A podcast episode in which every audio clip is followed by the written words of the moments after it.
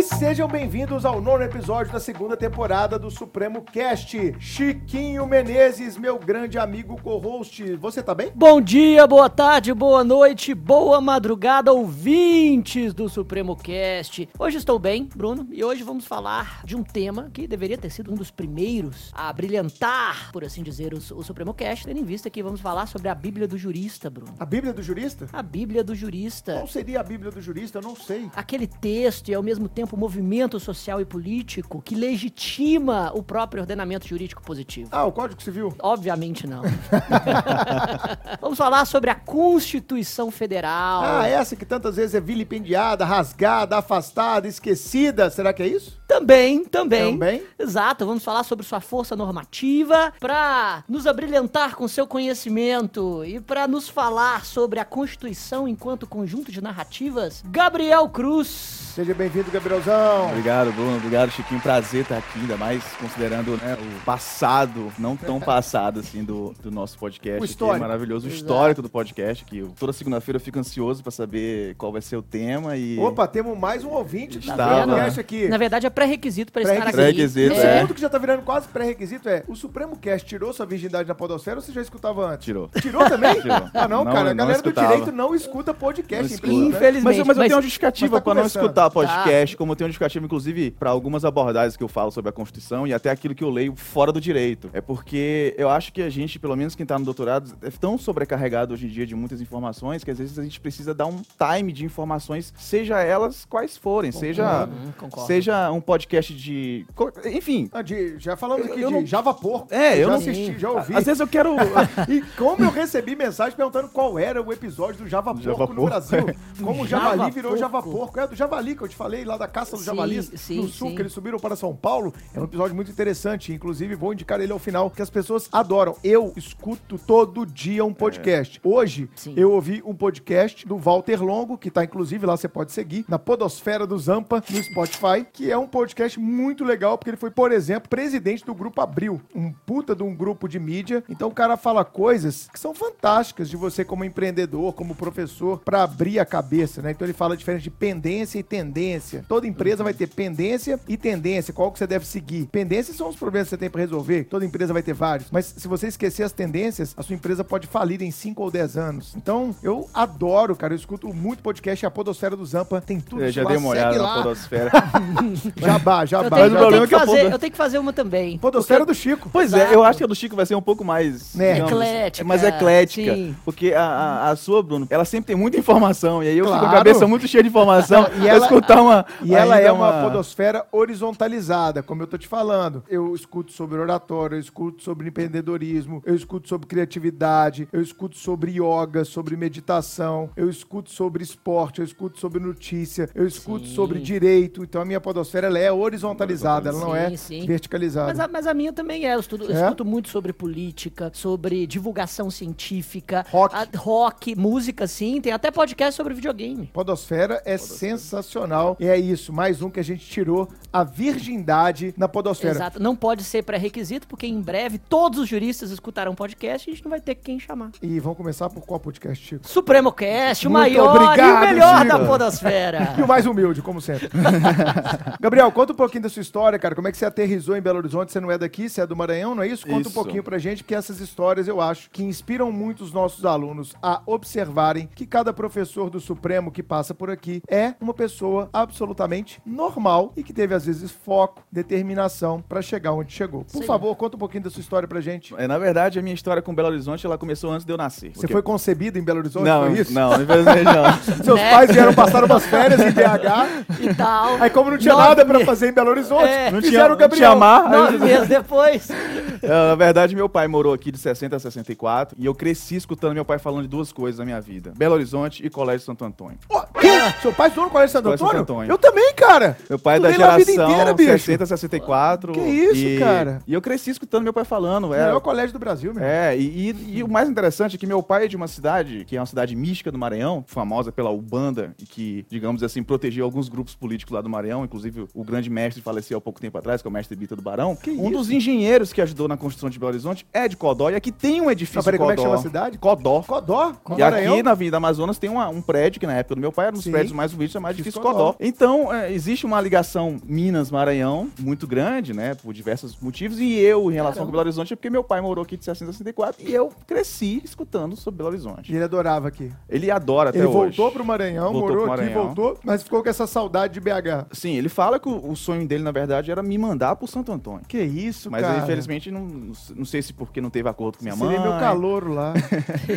E aí, mas eu cresci. Tanto que na primeira vez que eu vim aqui, que foi justamente me submeter ao, ao- ao mestrado, à prova de línguas do mestrado, eu fiquei num hotel próximo ao Colégio Antônio, porque eu queria ir lá conhecer. Conhecer. E peguei. O, o legal de tudo, porque tá lá todo o arquivo do meu pai. Cara, e o mais bacana. interessante é que tem cartas do meu avô, meu avô faleceu em 2004, e tem cartas dele escritas à mão, cuja caneta parece que foi escrita assim na hora. Você tá brincando. Caramba. O Antônio arquiva isso? Arquiva tudo isso. Cara, Ela eu só vou lá perguntou- puxar meu currículo. Vai, Ela só Sensacional. perguntou pra mim, quando foi que seu pai estudou aqui? Papai estudou de 1964. Ela, "Então, me dá um minutinho aí. Ela entrou na sala, voltou com tá aqui o documento do seu pai. Tudo. E seu pai é vivo ainda. Vivo. E, você mostrou isso pra ele? Levou Tirei pra foto, mostrei pra ele, ele, ele se vangloriava que era estudioso. Porra nenhuma, ó. Não minta para os seus Mediano. filhos! Só assim, matemática, exatas, ele, era, ele ainda é muito fera, mas assim, é que as outras coisas, assim, era... Mais História, geografia, Passava empurrado. É, coisa. passava empurrado. Que história legal, Que cara. bacana. E aí você ouviu isso a sua vida inteira, ele falando do Santo Antônio, de Belo, Belo Horizonte. Horizonte. E aí, a primeira coisa que eu fiz quando eu cheguei aqui foi conhecer o Santo Antônio. Aí, aliado a isso, eu acho Não, que... mas peraí, aí você escolheu, vou fazer mestrado em BH? Não, aí aliado a isso, quando a gente. Eu acho que as histórias elas se encontram, né? A história é muito cíclica e se encontra. Em 2006, assim que eu entrei na faculdade de Direito, tive um professor, que é um, hoje em dia é um irmão pra mim, a- a- o professor Alonso Reis, que. Você formou no Maranhão. No Maranhão. Entrei nessa Qual a faculdade. faculdade lá? Eu comecei na faculdade chamada Unicelma Uniceu. e depois mudei pra faculdade, qual eu sou professor ainda licenciado, que é o Centro Universitário UNDB. Aham. Bacana, bacana. Que é famosa lá em São Luís. Isso, famosa. A gente tem, principalmente uma pegada acadêmica muito profunda pra uma faculdade particular. E- Cleopas, nosso amigo da aula. Isso, Cleopas, fomos colegas lá. E aí, ah, esse meu amigo, esse professor que me deu aula, ele tinha acabado de sair do mestrado da UFMG. Ele estava então com aquela. O UFMG na época de 2005 era uma das faculdades de, de maior vanguarda em teoria constitucional do país, né? Aham. Implementou ali naquele momento a segunda escola mineira de direito constitucional. A primeira, na verdade, um e meia é a do Bernardo. Aham. Um pouco antes do Bernardo, o professor Catone, o professor Álvaro Ricardo Claro. que são as pessoas que eu li durante toda a minha graduação. E então o professor Alonso, com aquele viés muito crítico, eu fiquei apaixonado por aquele discurso, Habermas, Dworkin, e autores que pela primeira vez eu consegui perceber que um mais um não dá dois. Sim. Foi quando o professor Alonso desconstruiu o direito constitucional pra gente na nossa primeira aula. Influenciado por ele, reconheço isso, eu tive contato na minha monografia, já tinha saído da faculdade que o professor Alonso da- da- dava aula, mas continuei com contato com ele. A indicação do outro professor, colega do professor Bernardo aqui no FMG, que é o Emílio Peluso, um estudioso também do direito constitucional, e aí minha monografia foi baseada em essência com a Escola Mineira de Fundo. Sim. O professor Menelik de Carvalho Neto, o professor Catone, professor Álvaro, o professor Isso, sua Bernardo, monografia. de do- graduação. Diga o seu TCC. Meu TCC, Tá. e, e lá eu já estudava as coisas que, né, já tinha... Se falavam aqui. Falavam aqui. Aí em 2011 eu resolvi buscar o pai da Escola Mineira. Aham. Que eu lia todos os livros dos, professores tinha lá. Esse livro é para o professor Menelik. Eu falei assim, Aham. pô, se os caras que eu admiro estão remetendo ao Menelik, eu vou atrás do Menelik. E aí eu fui pra Brasília. Só que eu não podia ir pra Brasília tinha assim, ah, pai, eu vou passar seis meses lá como ouvinte da UNB, talvez eu entre, talvez eu não entre. Não tinha como, né? Aí eu aproveitei que tava indo pra Brasília e emendei uma especialização de direito constitucional pelo IDP. Aproveitei, passei um ano lá em Brasília, não fui ouvinte do professor Menelik, entendi o porquê todos esses, esses professores que são meus ídolos idolatraram e também o professor Menelik, entendi da pessoa que ele é, do estudioso que ele é. Tentei a UNB, mas infelizmente não obtive aprovação e voltei pro Maranhão Menelik de Carvalho Neto, Neto. né? Voltei para o Maranhão já em 2012 e já voltei me submeti ao seletivo da faculdade que eu me formei e entrei já como professor, já ali com Então você 23 só foi anos. ouvinte dele lá na UNB. E fiz especialização no IDP. No IDP. com- tive aula com o professor Gilmar Mendes, Sim. aquela galera Aí você volta para o Maranhão em 2012, 12. começa a dar aula em faculdade. na faculdade do qual eu me formei. Fiquei durante 2012 até 2014 me preparando para o mestrado, sempre tendo em mente a Escola Mineira, porque eu sempre meu sonho era vir para a Escola Mineira. aham. Queria estar aqui com as pessoas que, que eu sempre li. Sim. E aí tive a, a felicidade em 2014 de ser aprovado no mestrado e tive a maior felicidade ainda do Bernardo me escolher como orientando dele. Que E- bacana. E aí é assim, para mim foi tipo é como se fosse o ápice da vida, né? Sim. Aí você fez o mestrado de 14 a 16 lá na UFMG, Isso. tendo como orientador Bernardo. aquele rapaz que gosta de lamber o Chiquinho. Chiquinho. Exatamente. Você não vai ter essa mania aqui Não, última- inclusive não, eu recebi até não, mensagem não assim do, do Bernardo, não lamba o Chiquinho, Não lamba, porque só eu posso. Tô E o brincando. pior é que eu acredito que ele, que ele- que seja a cara dele mandar mensagem. O meu irmão, quando escutou o podcast do Bernardo, falou assim, cara, ele lambeu mesmo o Chiquinho, velho. Eu falei, cara, com Lambeu. certeza deve ter lambido. Sim. Eu Lambeu, lambeu. Sim. E o Chiquinho gostou. Não, não. Gostou, Não. gostou. O Chiquinho não. Não. é dado esse tipo de afeto que o Bernardo é, despejou. é, no- Não, no não, não, não. Tanto, tanto é que quando a gente brifa os convidados, a gente fala, olha, sem lambida. O podcast, tem, o podcast normalmente é dividido em três atos. Não pode lamber em nenhum deles. Não pode lamber em Nenhum nenhum deles. massa, cara. E aí você fechou o mestrado. Deixei o mestrado, no curso do mestrado foi aprovado no doutorado, e aí terminei Massa. o mestrado em, em fevereiro de 2017, em março já comecei o doutorado e tô então Tá aí até aí no desde doutorado. 18 aí no doutorado, né? Prazo final fevereiro de 2021, ainda tem um um certo tempo pela Tamo frente. junto, tamo junto. É. Nessa vida que é, é boa e não é ao mesmo tempo, né? É, É. gratificante, não é, mas de altos e baixos, mas eu acho que o que mais torna a gente, digamos, feliz dentro da academia são as pessoas que estão ao nosso lado, né? E Com eu tive certeza. Certeza de ter bons amigos, Não, um a, vida, a orientador. vida, a vida Claro, são claro. pessoas, cara. A vida é isso. É, um A vida é orientador. você se cercar de boas pessoas que te jogam pra frente, né? Que iluminam sua caminhada, que te passam energias boas. Com certeza. Eu cada vez mais acredito que a vida é isso, seja numa empresa, seja numa instituição pública, seja na academia. É tão ruim quando a gente convive com gente pesada, né? Sim. Acho que uma das coisas mais legais que a gente construiu no Supremo ao longo desse tempo é essa leveza. Ah, esse ambiente todo mundo é... ambiente, né, cara? Um perfeito. ambiente, você que tá aqui dando aula aqui com a gente, pra quem não sabe, o Gabriel tá com a gente na turma de informativos, turma de delegado regular, participa eventualmente de alguma preparação específica para delegado, como foi na primeira fase, e também na segunda fase, de delegado do Espírito Santo, mais recentemente. Tá com a gente também na turma de delegado federal, ou seja, tá aqui com a gente em várias turmas desde o ano passado, e a gente agradece demais e você também está crescendo muito e a gente está muito feliz de ter um cara da sua envergadura aqui no time. Bom, e começando o nosso tema de hoje, nesse bate-papo de constitucional com o professor Gabriel Cruz, vamos ao tema do podcast. Gabriel, a gente está vivendo uma fase de grande crise constitucional, onde há uma disputa cada vez maior pelo poder, pelo protagonismo, pela relevância nesse cenário democrático constitucional. A gente tem tangenciado algumas atitudes que muitos reputam como antidemocráticas. Enfim, a grande pergunta que vai orientar esse nosso podcast de hoje é: a quem pertence a Constituição? E aí, meu amigo? A pergunta fácil e tranquila de ser respondida. Alguém detém o monopólio da Constituição? A Constituição é do STF? A Constituição é minha enquanto delegado fazendo ali uma investigação? Eu que sou o dono dessa Constituição? É o judiciário que é dono dessa Constituição? É o legislativo que tem poder de reformá-la? A quem pertence essa tal de Constituição, meu amigo? Pergunta extremamente difícil. Eu acho que tem É. algumas perguntas que o professor de direito constitucional tem medo de responder, né? Uma deles, o que que é Constituição, segundo, o que Exato. que é democracia, e terceiro, o que que é dignidade da pessoa humana, né? Nossa! Essa é simples. Essa, né?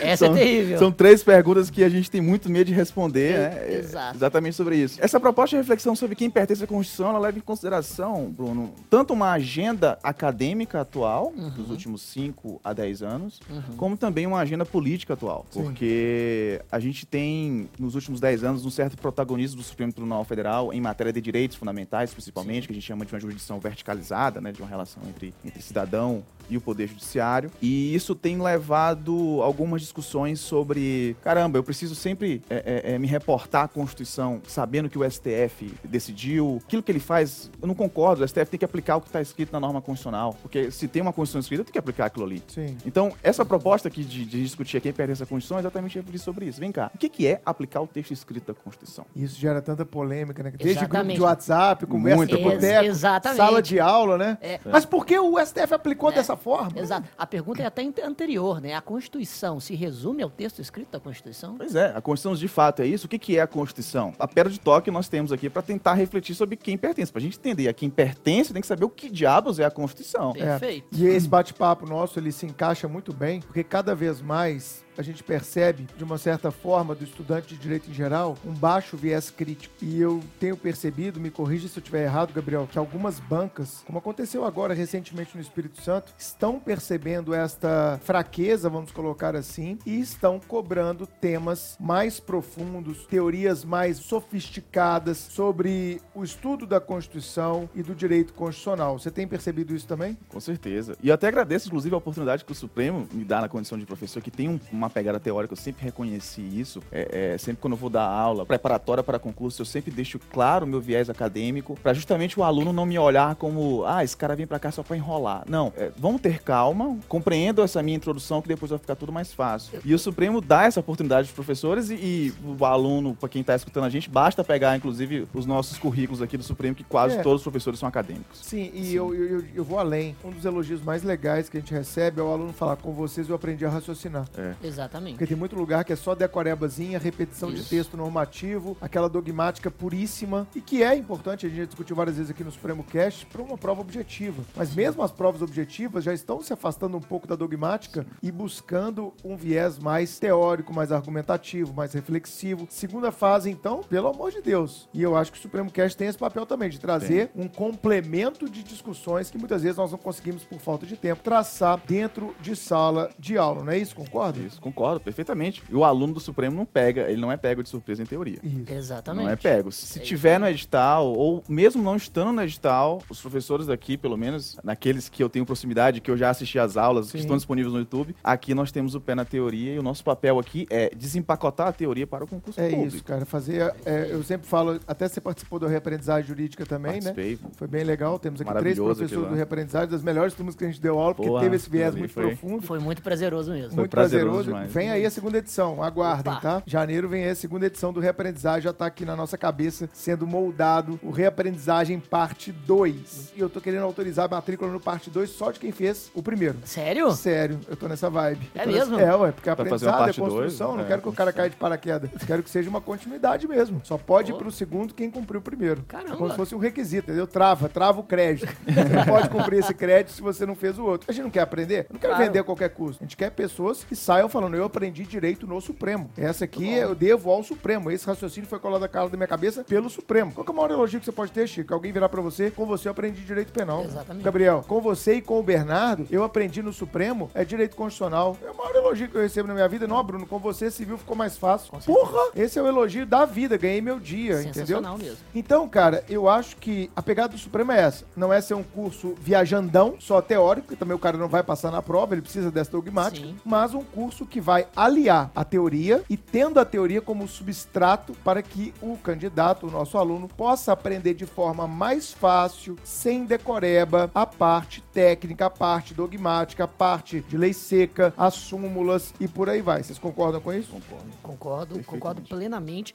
E em direito penal, eu já faço esse trabalho há muito tempo e o Supremo sempre me deu liberdade disso, mesmo porque a, a dogmática jurídico-penal ela tem um viés mais técnico e, e filosófico já há muitos anos, revelado no concurso público, né? É, perfeito. Então, Teoria do crime, né? Isso, talvez há, há pouco mais de uma década atrás, o Ministério Público de Minas Gerais seja um dos pioneiros Sim, a com o Canedo, cobrar né? O com o Canedo, Canedo, né? que foi, inclusive, meu professor no mestrado, Aham. sim, que foi, que foi meu professor de criminologia no mestrado. A prova sempre teve uma pegada extremamente densa e verticalizada, e todos os concursos públicos agora estão, em maior ou menor grau, também adotando essa, essa pegada, que, na minha opinião, é extremamente saudável para selecionar mentes críticas, mentes que realmente compreendem o direito, seu objeto de trabalho, e não ficam decorando uma lei ou outra para marcar um X naquela resposta correta que não tirou um não da frase do artigo. Perfeito. Perfeito.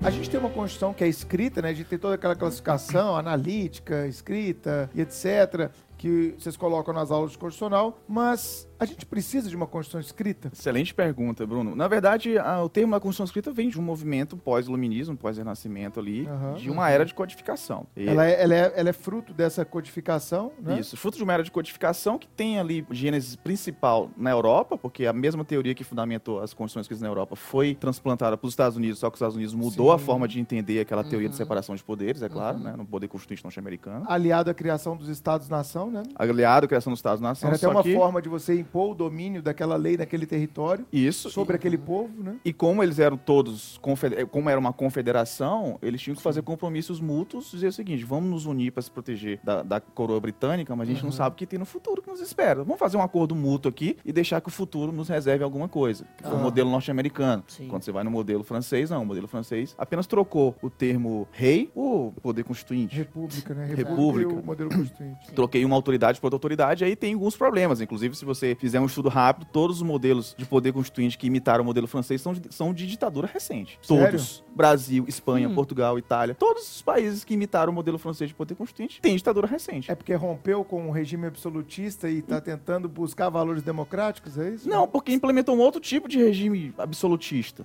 Com a- Ah, é, tá. Não mudam a matriz. Não muda a né? matriz. A- Historicamente falando, né? A tríade tá troca, lá. Você troca o absolutismo. Eu- É, história, religião, é, é, Estado, religião e, e rei estão lá debaixo. Só troca, só troca quem senta na cadeira, É. mas ela continua exatamente no mesmo lugar do palco. né? Isso. Caramba, que legal isso. Então, é, é, in- inclusive, a gente vai falar isso daqui a pouco, o Chiquinho, quando preambulou, comentou sobre isso, a nossa Bíblia. E, de fato, a- a- a- uma das teorias atuais, modernas, contemporâneas sobre Constituição, compara a Constituição no contexto de um protestantismo constitucional e a equipara com Bíblia. E diz o seguinte, a gente não deve reportar a Constituição como Bíblia, por quê? Porque aí eu incido numa idolatria constitucional. Fenomenal. Eu coloco a Constituição num patamar feito, uma obra feita por homens, um patamar ao qual ela não pertence. A Constituição, ela é um projeto sempre inacabado, um projeto sempre Hum. que ele fala em condição caída, em fallen condition. É, é, a Constituição, ela é um documento que não é democrático. Ela está sempre em situação ruim, está sempre em situação de injustiça. Só que da forma como a gente entende a Constituição e percebe a ideia de pertencimento a ela, aí eu consigo tirar ela de uma condição caída, resgatá-la, fazer uma interpretação redentiva da Constituição, digamos assim. Sensacional. Então nós temos essa influência da modernidade, né, que criou a era das codificações, e com certeza se adotou esse modelo em razão do certo avanço que o positivismo legalista teve no modelo europeu, porque garantiu que as relações mercantis pudessem ser realizadas de forma mais segura possível, né? Até a segurança jurídica era o principal mote para uma ideia de norma, de norma escrita. Manutenção dos contratos no- no- em um prisma bem liberal. É, de previsibilidade, principalmente, Sim. porque se você, você tem autonomia da vontade, mas se você não cumprir o que está na lei, você vai ter alguma consequência jurídica. Perfeito. E aí então veio essas, essas influências, vieram essas influências. Apesar de algumas constituições ainda hoje em dia existirem do modelo não escrito, ainda é, digamos assim, o modelo que tem mais consequências positivas. Inclusive tem um, um estudo muito famoso do, do que seria hoje um dos maiores cientistas políticos do mundo, porque ele é patrocinado pelo Google, ou seja, ele é um acadêmico que tem dinheiro, que é uma exceção, né? Os acadêmicos nós somos muito pobres Exato. chamado Tom Ginsburg, que ele tem um livro chamado A Permanência, The Endurance of National Constitutions. Ele, ele estudou com a equipe dele todas as constituições escritas de 1787 a 2005. Caraca. Todas. E para tentar estabelecer qual é o tempo de vida de uma constituição. Oh, E ele chegou a alguma conclusão? 19 anos é o tempo de vida normal de uma 19 constituição. anos? 19 anos. A Então, nossa em, tá velha pra Ah, caramba, então, então. em tese, a gente tá aqui 31 chegando anos. a 12, Tam- tamo 12 bem, anos então. na gordura aí já, porque a nossa Constituição já deveria, em tese, ter sido trocada. Óbvio, ele tira o modelo norte-americano, porque o modelo norte-americano, a É. escrita continua a mesma, mas se você Sim. pegar os estudos, nós temos pelo menos mais uns cinco tipos de constituições norte-americanas a partir de avanços, de retrocessos em matéria de progressivismo e matéria de direitos liberais também. Que legal, Caramba. cara. Então, a nossa Sensacional. ideia de Constituição escrita, então, ela vem da França, do modelo francês. Ela vem do modelo francês, vem da era das próprias codificações de um ideal de segurança jurídica. Entendi.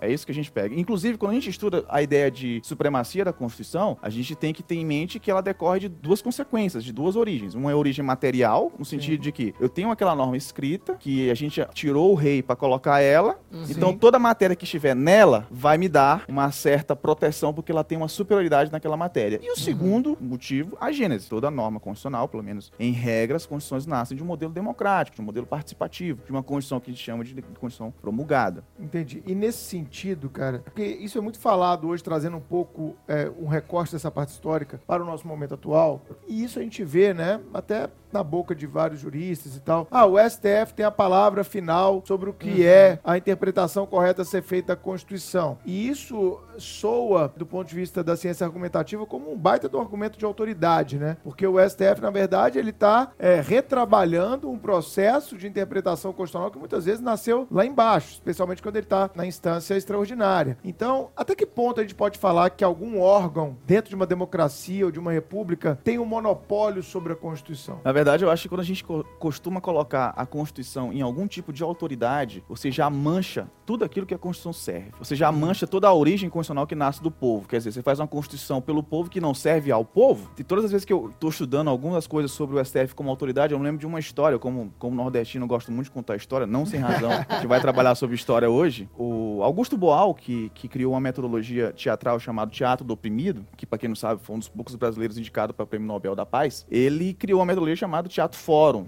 É uma metodologia que tentava analisar esses abusos. Né? Ele indica que todos, todos nós somos, de alguma forma, oprimidos e opressores. E aí, então, ele foi, na época da ditadura militar, ou pouco antes disso, foi encenar o que os campesinos estavam sofrendo no Nordeste. E aí, fez toda a encenação, e na encenação tinha armas, facões e armas e espingardas. E ele encenou lá dizendo que os campesinos tinham que lutar, não importa o que acontecesse com eles. Aí o campesino estava assistindo, olhou para ele e falou assim: Caramba, que maravilhoso. É o seguinte, enquanto tava tendo a peça, eu já falei com meus colegas, as armas estão ali, junto com o facão, a gente vai pegar vocês, gente vai agora para disputar na bala a liga, né? Como Ele é incitou uma revolução. Literalmente. Augusto Boal, não, aquilo ali é um teatro. E aí o campesino olhou pra ele e falou assim: Ah, interessante, então você gosta de brigar com o sangue dos outros, né? Esse, esse comentário gerou um- uma auto-reflexão do Augusto Boal tão grande que ele entrou em alto exílio para rever toda a sua metodologia. Então, ah, isso é extremamente interessante, porque a Constituição, quando você vê o STF falando, o STF tem decisões verbalizadas, que ele não só tem a última palavra, como ele tem um monopólio da Constituição, isso dói, porque você percebe que a Constituição não foi feita pra gente. A Constituição foi feita pra quem? Pra uma autoridade. Tipo, eu não consigo, o STF não foi feito pra gente. Ninguém consegue chegar no STF. A gente até brinca aqui, É, recurso extraordinário, e é até- tipo Saci Pereira, todo mundo sabe o que é, mas ninguém nunca viu. E até do ponto de vista democrático, ah, então eu não vou cumprir não, vou esperar o STF falar o que eu tenho que fazer. É. Não, mas o texto que é claro, a interpretação que se colhe desse texto é essa. Ah, não, mas vamos esperar ver o que, que dá. E a gente pode até fazer um viés crítico para advocacia, né? Quantas teses de advogados que têm exatamente a espera, a espera do posicionamento do STF dentro dessa perspectiva. Eu descumpro agora, depois vamos ver o que, que o STF decide. É, chega lá pro empresário, não, esse tributo aí, acho que você tem que recolher sim. Mas como o STF não falou ainda, deixa recolher porque você tá uma tese lá debatida e tal. Ou seja, gera até um sentimento de não cumprimento e não eficácia da norma constitucional quando você traz esse, esse- essa ideia de Isso. que um órgão tem um monopólio. Exato, traindo a própria segurança jurídica, que foi a razão primeira da codificação, Da codificação. para ligar o nosso primeiro assunto. Isso, é, mas aí, pra gente conseguir entender o não monopólio, pra gente conseguir entender a não última palavra, porque em termos normativos, a Constituição tem no artigo 102, parágrafo 2 que o STF, as decisões em controle concentrado, têm força vinculante. Ou seja, vincula. Ele tem a última palavra, mas a última palavra do ponto de vista processual. Ele tem que dar uma decisão processual, que vai ser protegida pela coisa julgada, aquelas coisas que a gente conhece dentro do direito processual. Então ele tem a última palavra, ele não tem a última palavra para encerrar a discussão sobre a matéria. Pelo contrário, muitas vezes a decisão do STF é o início de outras discussões que a gente tem na sociedade. Já que a gente entende que o STF, quando ele decide, muitas vezes ele está iniciando outros debates, iniciando outros diálogos, a gente tem que entender que a Constituição está para além de sua apropriação por algum tipo de instituição ou de algum tipo de apropriação por quem quer que seja. Massa. A Constituição, ela está num terreno, que eu costumo dizer, pendular. Ela está sempre numa relação pendular que passa por todos os campos. E aí, então, só que pra gente entender esse modelo dessa forma, a gente tem que Aham. sair das amarras normativas. Para usar um exemplo dessa semana, a questão da pensão previdenciária ao companheiro do falecido, quando esse falecido já tinha uma esposa e tinha uma relação, uma afetiva paralela, uma família simultânea. Sim. Para fazer conexão com o episódio da Luísa Soalheiro. É uma ideia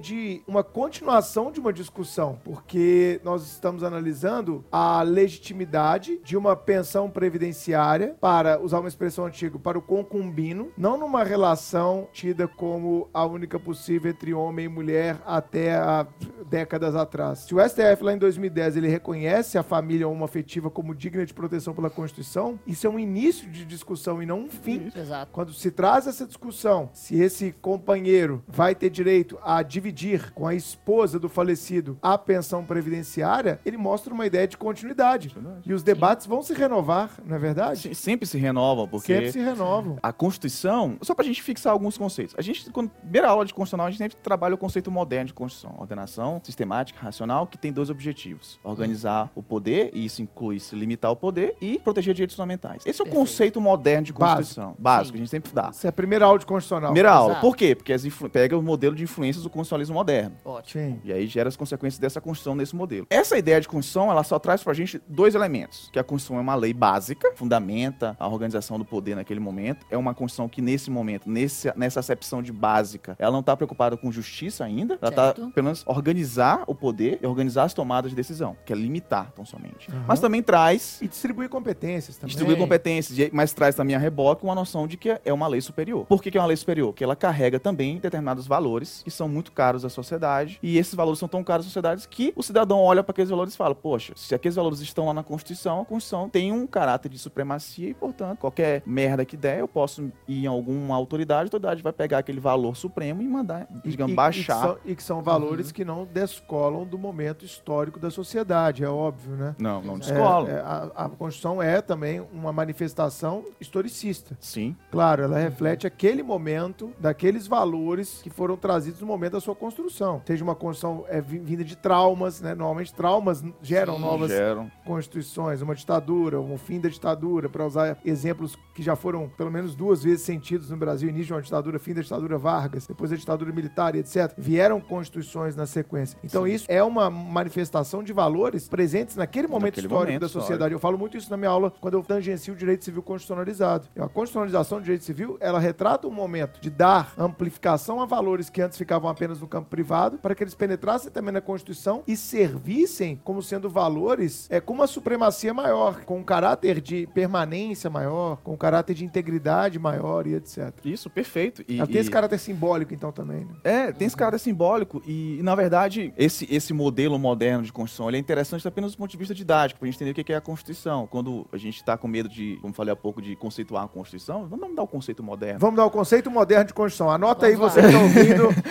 o Supremo Cast. Tem muita gente ouvindo o Supremo Cast com caderno, hein, Chico? Então vamos lá, dá o conceito moderno aí pra galera. Ordenação lógica, sistemática e racional, plasmada em um único documento escrito, visando organizar o poder, limitar o poder e estabelecer direitos fundamentais. Perfeito. Organizar o poder, limitar o poder e proteger, direitos fundamentais. preservar direitos fundamentais. direitos fundamentais. Esse é o nosso conceito moderno. Só que esse conceito moderno ele traz um, uma, uma certa problemática. O fato de que se eu não tiver uma certa adesão do povo a essa Constituição escrita, uhum. Se essa ordem plasmada nesse documento, ainda que ele tenha por fim organizar o poder, limitar o poder, estabelecer direitos fundamentais, se o povo não sentisse aderido, não sentisse pertencido ou que não tenha pertencimento, Sim. não, é pertencimento, é pertencimento, pertencimento àquele uhum. texto, até culturalmente falando, a, principalmente culturalmente, uma ideia hegeliana uhum. de reconhecimento, de repente, também de, de reconhecimento. Se não tiver uh, uh, sentindo que o texto constitucional foi feito para ele, essa Constituição vai ser, pode usar a própria nomenclatura clássica do La Salle, uma mera folha de papel. Assim como as leis em geral, né? Como as leis em gerais. Então, para a gente melhorar esse conceito de Constituição, para a gente tirar a ideia de Constituição estar sempre numa autoridade específica, a gente tem que mudar o conceito de Constituição. Perfeito. E a Constituição não é tão somente uma ideia de um documento escrito, ela é um documento escrito que é nosso. Então, a gente tem que entender que a Constituição é a nossa lei. E por que a Constituição é a nossa lei? Porque a Constituição, como o Chiquinho falou muito bem, ela reflete uma cultura momentânea, ela reflete um uhum. contexto simbólico no qual ela foi criada, e esse contexto simbólico representa algumas narrativas ou várias narrativas que naquele momento ganharam assento constitucional. E essas narrativas, elas são a narrativa de um povo. O que aconteceu em 88, é, eu não posso desconsiderar. Eu me sinto um pouco representado pelo que aconteceu na Assembleia Nacional Constituinte de 85 até 88, né? Na verdade, os movimentos revolucionários pré-constituintes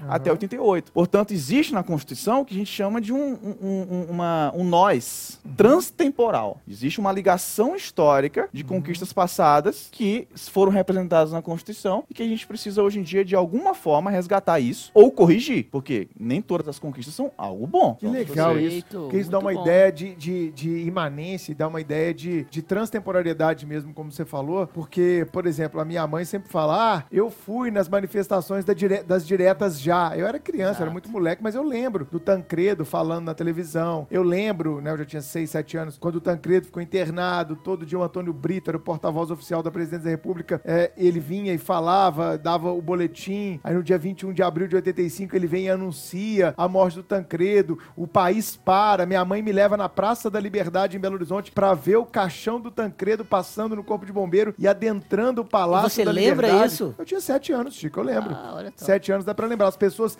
é, as pessoas trepando nos coqueiros da Praça da Liberdade para ver o carro passar, o carro Caramba. do corpo de bombeiros, uma comoção nacional. E Sim. essa nossa Constituição é fruto desse momento, porque ele era o, ícone das diretas já, por isso foi colocado na condição de presidente, né? Dentro sim, de um acordão sim. que foi feito na época, do ponto de vista histórico. E eu lembro disso. E é exatamente isso que ele está falando. Quando você vai falar sobre direitos fundamentais e etc., você não pode descolar daquele momento histórico pós-ditadura. Ah, a nossa Constituição é garantista demais. A nossa. Peraí, agora você está falando isso em 2019. Mas no momento que ela foi construída, o que se tinha pânico era a volta daquele poder dos militares e etc. Então esse trauma é, social, é óbvio que ele vai estar incorporado vai. no seio daquela Constituição Constituição. E isso justifica uma série de garantias que as pessoas hoje em dia jogam no, no lixo. Desprezam. As imunidades parlamentares. Imunidades parlamentares. Exato. As exato. cláusulas pétreas. A cláusula pétrea, a forma de você interpretar adequadamente a cláusula pétrea não é um limite, mas que conquistas eu tive no passado dos quais eu não quero abrir mão. Vedação é um É, retrocesso. ex- né? Exatamente. Ponto gente- de, ponto de partida. Perfeito, porque nessa, nessa interpretação a gente não pode também passar a impressão de que toda norma constitucional tem um prazo de validade e que futuramente a- aquelas garantias não vão ter mais razão de ser, porque o, o momento,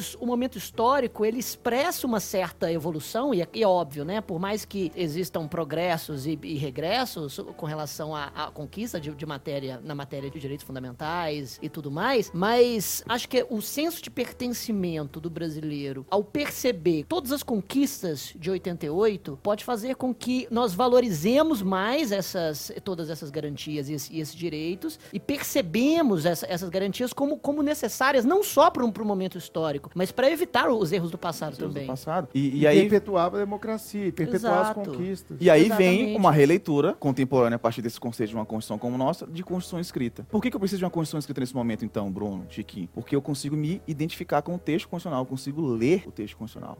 E a partir do momento que eu consigo ler o texto constitucional e me identificar com ele, eu Sim. consigo entender que aquela Constituição me pertence e que eu pertenço a ela. E aí eu Legal. consigo, então, reivindicar a Constituição e reivindicar minha própria interpretação da Constituição. E aí eu tiro a Constituição das autoridades. Quebra de monopólio. Quebra de monopólio. E aí, nesse momento, fica mais fácil de entender que a Constituição é um conjunto de narrativa e que a minha narrativa tá lá. Aquela história passada não me guia hoje. Constituição não é o governo dos vivos pelos mortos. Ela não te vincula, ela te dá pontos de partida. Essa Pontos é a de partida, da ponto de partida. E aí os Legal. pontos de partida significa dizer, portanto, que a Constituição, como um documento escrito que me permite que eu me identifique com ele, ele é apenas um modelo, uma condição de procedibilidade para a própria política. Qual? A política em movimento. A Constituição Puta que está ali pariu, cara. Isso é fantástico, pra- bicho. pra- Muito bom. garantir Galera que isso. tá ouvindo, volta aí 30 segundos, ou- ouça isso de novo, porque isso aqui, isso é, gera novas possibilidades hermenêuticas, novas possibilidades de interpretação. É isso Porque aí. tem muito aluno que acha que a interpretação é aquela, pronto e acabou. É. Dentro Exato. dessa ideia de palavra final, dentro dessa ideia de monopólio. A partir do momento que você vê a Constituição como um organismo, né? Se a gente for Sim. pensar assim, algo que está sempre em movimento, Constituição e na Algo- prática. algo que não é estático, é você ir passando a identificá-la como algo que lhe pertence e você pertence a ela, fazendo essa dualidade, essa mão e contramão, aí a gente pode falar que aqui parte para um conceito de uma Constituição contemporânea, rompendo com aquele conceito da Constituição moderna. não há assim um rompimento. Rompimento, há uma uma complementariedade. uma complementação. Porque a ideia de nossa lei também traz a ideia de, de norma básica e de norma Claro, superior. Mas ela vai além. Só que ela vai além. Sobe de um que, degrau. De que forma essa norma básica e, e superior é importante pra mim? Porque ela tem determinadas. tem um conjunto de narrativas que diz respeito a histórias que eu, que meu pai contava pra mim. Eu cresci com meu pai contando também da época da ditadura militar. Cresci com meu pai contando da época da Constituinte, né? Claro. Eu nasci em 88, Sim, então sim. Não, não, não peguei muita coisa. Então, a Constituição não tá aqui pra limitar e pra estabelecer direitos fundamentais. Ela também me empodera na condição de povo. Se ela me empodera, eu vou lá e trazer pra mim, abraçar e vou dizer: a minha interpretação é essa e eu quero que você, Estado, que você, Poder Judiciário, que você, delegado de polícia, que você, defensor, que você, Ministério Público, que você, quem quer que seja, que também tem possibilidade de identificar-se com a Constituição, me considere nesse processo. Então, eu saio então daquele viés autoritário de Constituição dentro de uma autoridade e trago um viés um pouco mais democrático. Trago mais um viés de que a Constituição, ela é, na verdade, um conjunto de histórias constitucionais De narrativas. de narrativas, de histórias. Então eu digo, eu acho que as histórias elas falam muito mais da gente do que as grandes narrativas. Quando você, por exemplo, eu, num dado momento da minha vida, eu passei seis meses lendo só toras. As mulheres têm uma maior possibilidade de escrever sobre pequenas histórias. Toda vez que você pega algo escrito por homens, ou pega a, a história das grandes histórias, das grandes narrativas, sempre aquele herói, aquele não sei o que, que fez Aham. não sei o que e tal. Você, como você vai estudar as mulheres, quando elas Escreve. escrevem, principalmente autoras, a última Nobel de 2015, a, a, Svetlana, que ela trabalha com, com narrativas, ela mesmo consegue perceber que o que a gente cria como Constituição não está nas grandes narrativas, não está no povo ir lá para o espelho d'água do Congresso Nacional. Está aqui naquela micropolítica, está aqui Dia a dia, nós, né? Da nós representatividade, da proteção. Nesse né? tipo de coisa que a gente consegue criar uma Constituição. São as nossas pequenas narrativas. Então, a Constituição, quanto mais ela der privilégio às pequenas narrativas, ela tem uma maior possibilidade de a gente retirar esse caráter elitista dela. A Constituição não pode ter um caráter elitista. Sim. De que eu, eu preciso ter uma autoridade que vai dizer o que que é a Constituição para mim, vai me representar. Uhum. É, é só você pegar aqui é, um exemplo de direito penal. Direito penal sempre é, perpassa Perfeito. muito aqui o podcast, acho que fica mais fácil também. Justiça retributiva. Ela está sentada na ideal de culpabilidade. Você pega a justiça distributiva, ou justiça restaurativa está dentro do. Ideais de responsabilidade. E responsabilidade Perfeito. tem como mote anterior a liberdade, a autonomia. Liberdade e autonomia Certo. é responsabilidade. Foi um Perfeito. capítulo da minha aula da, da, da reaprendizagem. Liberdade e responsabilidade. Responsabilidade. A galera esquece, né? É, e o que, que você É tira igual da aquele ideia cara que de... chega assim, faz uma prova. Ah, essa questão não foi dada pelo professor. Mas peraí, a sua responsabilidade de estudar essa questão porque ela estava no edital. Onde tá? Onde tá? Pois é. Ah, né? É só transferência de responsabilidade, né, cara? Mas é o nosso costume, porque É. a, a Constituição ela foi feita para lutar com o nosso sangue. Foi feita para lutar com o nosso sangue, mas a gente não consegue lutar com a Constituição. Porque a Constituição foi feita por uma elite, tem um viés elitista, por quê? É. Porque geralmente as elites vão lá e se apropriam dela, o poder judiciário, o poder legislativo. E, e você acha que nós estamos vivendo um momento no Brasil em que essas novas gerações, a nossa geração, vamos colocar assim, ela tá buscando trazer novos significados, novas interpretações dentro dessa ideia de nossa lei, de Constituição contemporânea, que vai além daquele conceito de Constituição moderna. Você acha que nós estamos sendo bem sucedidos enquanto geração? Vamos fazer uma crítica aqui à nossa geração. Nós estamos conseguindo fazer isso quando a gente olha para o STF, para o Poder Judiciário como um todo. As interpretações que têm sido feitas da Constituição, elas têm caminhado nesse sentido? Eu fiz um pouco dessa pesquisa no meu, no meu mestrado, só que eu trabalhei o povo no contexto de opinião pública, no contexto de movimento social. Porque o Brasil não tem uma organização de opinião pública, a gente não consegue medir, como os Estados Unidos têm, por exemplo. que a É, opinião pública está dizendo a respeito de um determinado fato. É, a gente não tem. A gente, É. tra- a gente chama que opinião pública, na verdade, não é opinião pública, é um- uma opinião de Pesquisa. uma mídia, uma, É. uma pesquisa. Então, para eu conseguir ter um recorte metodológico seguro, eu conceituei a opinião pública e disse, no Brasil não tem como. Então, eu tive que me apropriar de um outro tipo de opinião pública, qual formada por movimentos sociais ou pela própria participação de partidos políticos. É só como eu entendo que partidos políticos têm um viés elitista, eu fui para movimentos sociais. Ah, que legal. E quando você vai para movimentos sociais, você percebe que há essa interna- Internalização. internalização, perdão, desse modelo de Constituição sem que a gente saiba. Porque os movimentos Hum. sociais, eles percebem que a Constituição, ela nos empoderou. Então, quando você pega todos os movimentos sociais, aí os mais organizados são os movimentos LGBT, Aham. que são os mais organizados, são muito antigos, Sim. você consegue perceber que eles, há muito tempo, já percebem que Constituição não é um- uma entidade acima de todo mundo que está aqui só para limitar e proteger a gente da gente mesmo. Não. Já tá aqui para Tá- Pra empoderar. empoderar. Sim. E aí os, os movimentos sociais sempre atuam nisso. E quando você pega os movimentos sociais, somente LGBT, mas outros específicos, a gente percebe que quando a gente coloca eles no STF, o STF apenas dá um carimbo em conquistas internamente dentro deles, ou que a sociedade já havia reconhecido, que o STF vai lá e se arvora naquele. É, é como se estivesse falando. naquele- Eles estão dizendo que a Constituição diz isso, é isso? Sim, STF, é isso que a gente está querendo dizer. Que ela tem que proteger a nossa união, que ela tem que proteger o nosso direito de ter uma família, que ela tem que proteger nosso direito previdenciário. É isso que vocês estão dizendo? Sim, STF, é isso que nós estamos dizendo. Ok, eu concordo, é isso que a Constituição está dizendo mesmo. É? É como se fosse mais ou menos Mais essa ou menos dialética, né? Aí beleza, aí o, o concurseiro vai onde? Ah, porque o STF reconheceu, isso. Reconheceu. não, ele exato. simplesmente- E já, já coloca o informativo, O informativo. dentro do esqueminha e memoriza aquela frase-chave que resume. Que resume tudo, mas não é. A É, na, Constituição na tá verdade, o STF foi provocado por Foi alguém. provocado. né? Exatamente. A jurisdição é inerte, há que se lembrar. E é, e é por isso que, que a gente tem que entender que a Constituição como nossa, ela implica um dever do STF de uma sensibilidade majoritária. Perfeito. Que a gente Bom. sempre discute o Poder Judiciário como uma sensibilidade contra majoritária. O STF derruba uma lei. É. lei feita Sim. pelo Poder Legislativo. Mas o STF tem uma sensibilidade também majoritária. E, E você acha que ele tem exemplo. tido essa sensibilidade majoritária? Tem, para o bom e para o mal. É, exato, exato. Para o bom e para o mal, mas o que é o bom e o que é o mal, né? Pois é. Exato, exatamente. Essa é uma outra discussão aí de É, Nietzsche, ex- Exatamente. etc. Uma, pergunta que eu quero te fazer nesse contexto, na verdade são, são duas perguntas, eu vou, eu vou separar aqui ó, a- as duas indagações. A primeira delas é, realmente, essa, essa característica participativa do, do processo de reconhecimento dos direitos e garantias fundamentais, não, não como sendo simplesmente palavras de um texto escrito, mas algo que as pessoas constroem junto com todas essas, essas narrativas, é absolutamente fenomenal, mas como fica é, uma Constituição que serve a todos os brasileiros em um mundo extremamente bipolarizado como o nosso, no qual cada um dos lados quer sequestrar o texto constitucional e sua força normativa para poder fazer valer seus próprios interesses que muitas vezes não são includentes. Certo. Chiquinho, a gente, a gente tem duas formas de responder essa pergunta. Primeira, a Constituição, ela autoriza essa bipolaridade. Não, não, não, não, autoriza. não, que autoriza, ela, ela acha isso salutar. Então isso não é antagônico à Constituição. Não é antagônico. Isso é, é trazido pela literatura um pouco mais recente de que a Constituição tem um mal contra si. E o mal é exatamente isso. A Constituição, ela sempre é justa para alguns e injusta para outros. Por Por quê? Uhum. Porque toda vez que eu faço uma opção de incluir uma proteção, eu faço uma opção de excluir.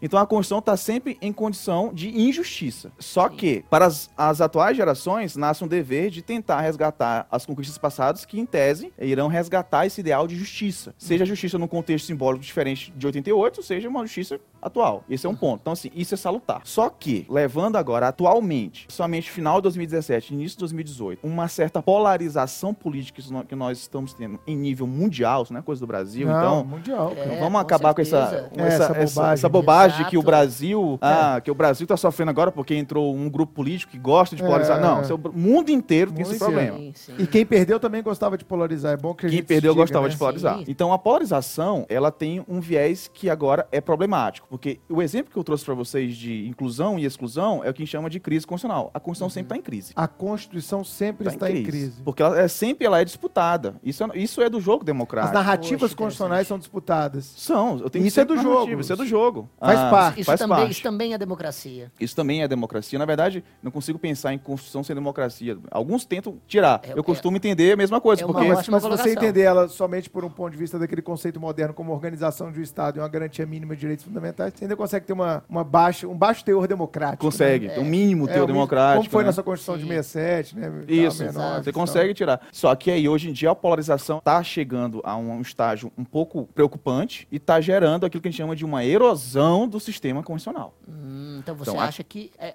hoje Esse é em o dia está, exatamente, está se chegando a essa, esse Tá? nível Isso é mundial. Isso começou, isso não Hum. é coisa do Brasil. É Hungria, é Ah. Turquia, é Estados Unidos. Inglaterra, de repente, o, Inglaterra agora o com o primeiro-ministro Brexit. lá, o Brexit, o primeiro-ministro lá, o Johnson lá, Boris que- Johnson. Boris Johnson que simplesmente né, fez uma coisa inédita. Ele suspendeu o reinício do parlamento e a Suprema Corte inglesa lá foi lá e falou: não, não, não. Pode começar é agora esse. que essa prática não é permitida Não é segundo o nosso sistema histórico, etc. É, pois é, e, e- então hoje em dia a gente está, quando você pega todos os estudos, isso recentíssimos, recentíssimos, vários estudos de ciência política, principalmente, eles trabalham com, todos eles têm um, um ponto de partida. Olha, é, a própria democracia liberal está em crise? Não, ela está dando centelhas de que está em crise. Porque todos os cientistas políticos achavam que a gente ia entrar na quarta onda democrática. Agora tá- estaríamos na crista da onda, mas aí a onda teve uma queda. Pluralismo, informação. É, teve uma queda. E eles indicam que essa queda é iniciada por polarização e por a entrada de alguns populistas arbitrários, por alguns populistas que são pessoas um pouco problemáticas em determinados contextos. Então a polarização ela é salutar, isso é fato, não tem pra onde correr porque é da própria, do próprio jogo democrático. Sempre foi. Sempre foi, mas da forma como se está chegando hoje em dia, de uma polarização, de exclusão, Porque essa é a questão. É. né? Se eu quero ser incluído na Constituição, no texto constitucional e no, no processo democrático, só benesses podem vir a partir dessa minha luta. Entretanto, se a minha finalidade é excluir os grupos com os quais eu não me identifico, É. a Constituição acaba sendo um palco de uma guerra é, a, partir da qual toda a sociedade perde. E a crise que você está falando. crise, e a culpa vai para Não, quem? mas i- isso não seria crise, isso seria Isso é erosão. Seria erosão. Seria erosão. Que é, é- que é um, é um- um ponto mais extremado, Mais de uma extremado. crise. Já é o sistema uma crise inteiro. extremada. É, já é o sistema já começando a ruir. Por isso que talvez a gente escute tanto hoje no Brasil aquela ideia de que não, a Constituição não corre risco, as instituições estão funcionando, tudo está correndo bem. Às vezes, exatamente, às vezes até alguns ministros da STF falam isso, né? Exatamente para abrandar essa crise e não fazer com que ela se torne, de repente, uma erosão Uma erosão chega. constitucional. E mais, essa polarização a gente tem que discutir muito sempre, sempre, sempre, sempre, Sim. os instrumentos que estão levando a ela, né? Esses dias eu estava ouvindo um podcast sobre fake news e, gente, é impressionante a fala lá, como por exemplo, é, a gente não está sendo mais pautado por outras pessoas. Isso é até parte da minha pesquisa de doutorado. Nós estamos sendo pautados o tempo todo sobre algoritmo. É o Sim. algoritmo que objetivamente está me pautando. Exato. Então, se um dia eu pesquisei sobre um tema qualquer, ele vai começar a me despejar notícias sobre aquele tema só pelo simples fato que eu pesquisei, porque ele entendeu que se eu pesquisei duas vezes sobre aquilo, aquilo é um tema de meu interesse e ele vai começar a reforçar aquelas ideias na minha cabeça o tempo todo. Antigamente era uma opinião pública que reforçava ou não e tinha um contraditório ali dentro da estrutura de uma sociedade, dentro da estrutura de uma opinião pública. Eu lia um jornal, começava a acreditar na opinião daquele jornalista, eu ligava a TV à noite, vinha outro grupo de mídia e falava uma coisa completamente distinta, que me fazia construir a minha própria ideia. Agora não. Eu entro numa máquina chamada computador e internet, eu pesquiso um certo tipo de opinião, e a partir daquele momento, se eu pesquisar duas, três vezes, fudeu, porque aquela opinião só vai ser reforçada É, na minha mente. Exato. E esse é um grande É, perigo esse é um da. grande perigo. Por, um- por um algoritmo que, obviamente, não tem nenhuma pretensão democrática ou Ética. política. É, ou é ou ética, Ou perfeito. ética. Ele só quer é, congelar a sua intenção para poder vender publicidade. acabou. Exatamente. É isso aí. E hoje está sendo discutido muito uma questão chamada transparência algorítmica, que dá um podcast inteiro. Chico, Com vou sugerir certeza. para a terceira temporada aí, Exato. transparência algorítmica. Exata. Aliás, é um tema atualíssimo. Atualíssimo. Atualíssimo, ainda mais com a Lei Geral de Proteção de Dados vindo a entrar em vigor em sua totalidade no ano que vem. Exatamente. E, e só para concluir com relação ao sequestro dessa pauta constitucional, é, puxando um pouco a brasa para minha sardinha, eu, eu percebo isso muito, da- né, os criminalistas percebem isso muito, na história da expansão do direito penal durante o século XX. Porque essa expansão se deu, em grande medida, através de mandados constitucionais de criminalização, que cada um dos, in- dos novos interesses políticos que utilizavam a, a Constituição como, como plataforma de lançamento de determinadas ideias, acabaram implantando no texto constitucional obrigações ao, ao legislador infraconstitucional de criminalização de determinadas condutas para proteção de determinados interesses. Desde a criminalização de, dos delitos contra a ordem econômica até mais recentemente a criminalização do terrorismo e da criação dos, dos delitos hediondos, etc. E o, o que se nota é cada grupo que se faz valer na Constituição puxa a brasa para sua sardinha e diz: olha, agora a Constituição manda criminalizar a homofobia. É. Agora a Constituição manda Os, os criminalizar. grupos no Congresso, e e eu acho isso legítimo, eles sempre vão se movimentar Sim, esse mov- no sentido E de perfeitamente, se eles Isso é legítimo, muito, é, é democrático. Isso é legítimo, mas o direito penal e o sistema punitivo não são instrumentos de liberdade. Não, aí é outra discussão. Exatamente, mas é uma discussão É, uma também, discussão também que, inter- é. faz, que faz parte Faz da pauta. parte disso. Porque a partir desse, desse tipo de reivindicação, a Constituição acaba ganhando um certo caráter belicoso, É. no qual ela, ela simplesmente mune a es- esses grupos de, de armas para lutar contra os, contra os grupos anta- Mas antagônicos. a questão aí, eu não acho isso de todo ruim. Eu acho Hum. ruim é quem vai tomar a decisão na parte final. Uhum. Então, se isso é jogado dentro de um parlamento, como é que tá o grau de, de representatividade? Como é que tá o grau de discussão? É. Uhum. Se você jogar no Poder Judiciário, como é que tá o grau de, de, de representatividade? Você jogar no próprio Ministério Público, você jogar no próprio delegado de polícia. O delegado de polícia ele tem uma função de absorção de narrativas que talvez seja o primeiro dentro da esfera penal. Perfeito. O primeiro. Ele é o primeiro, então- Aliás, a função do delegado como agente de, de, eh, garantidor está justamente nesse, nesse, Nesse to- contexto. nesse contexto. Exato. Não dá para ler o Código Penal durante um mês e depois, né, já sair exercendo a função do delegado de Sim, polícia. e a galera hoje está muito, os delegados novos, grande parte ex-alunos nossos aqui do Supremo, estão muito conscientes dessa função do delegado, não como um mero reforço do discurso de uma polícia repressiva, mas sim como garantidor do direito daquele que é conduzido até a presença da autoridade Isso. policial. O Perfeito. delegado moderno, ele pensa assim, eu posso garantir, já tive em vários congressos de delegado, e a galera tem pensado exatamente assim. Porque quando se fala em delegado, né, Chico, a visão romântica, antiga, aquela visão é, de Rede Globo, é de um cara que tá ali só pra reprimir direitos. pra Bigodudo. conf- É bigodudo, gordo, Exa- fumando. Fumando, exatamente, que tem um agente chamado Matias. Matias. Eu Matias. tive um agente Matias. Você tinha agente Tive um agente boa aqui de BH.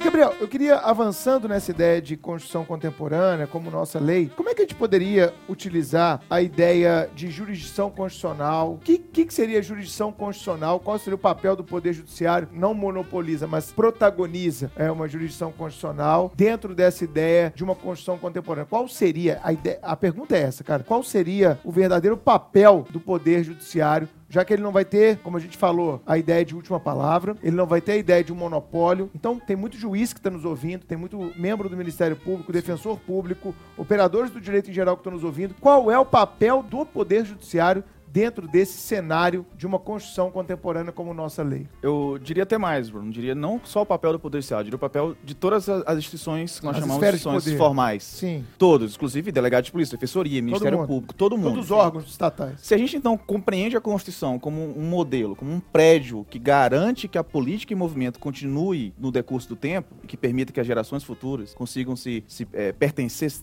identificar com esse texto, a gente tem que entender que qualquer interpretação é uma interpretação que tem que levar em consideração outras interpretações. E que a mudança eventual se tiver necessidade de mudar a Constituição, ela não acontece só ali no seu, seu ato decisório, no ato de. Numa de- emenda, né? Uma emenda, não é? Um ato formal. Um ato formal, não. Nesse momento, a gente tem que entender que toda interpretação é uma interpretação como uma construção desse projeto constitucional que começou ali alguns anos atrás. Vou continuar nessa construção e continuar nessa construção é geralmente entender que há uma necessária interação entre as diversas instituições, uma interação constante, permanente, por baixo de um delegado, por baixo de um, de um- de um paletó delegado, do colete de prova de bala delegado, bate um coração. Que fofa essa expressão, cara. Ou por baixo de uma toga, bate um coração. Vou, vou colocar ela na minha É. sala quando eu voltar pra É, o que eu quero dizer o pra bate você. desse terno e desse colete É.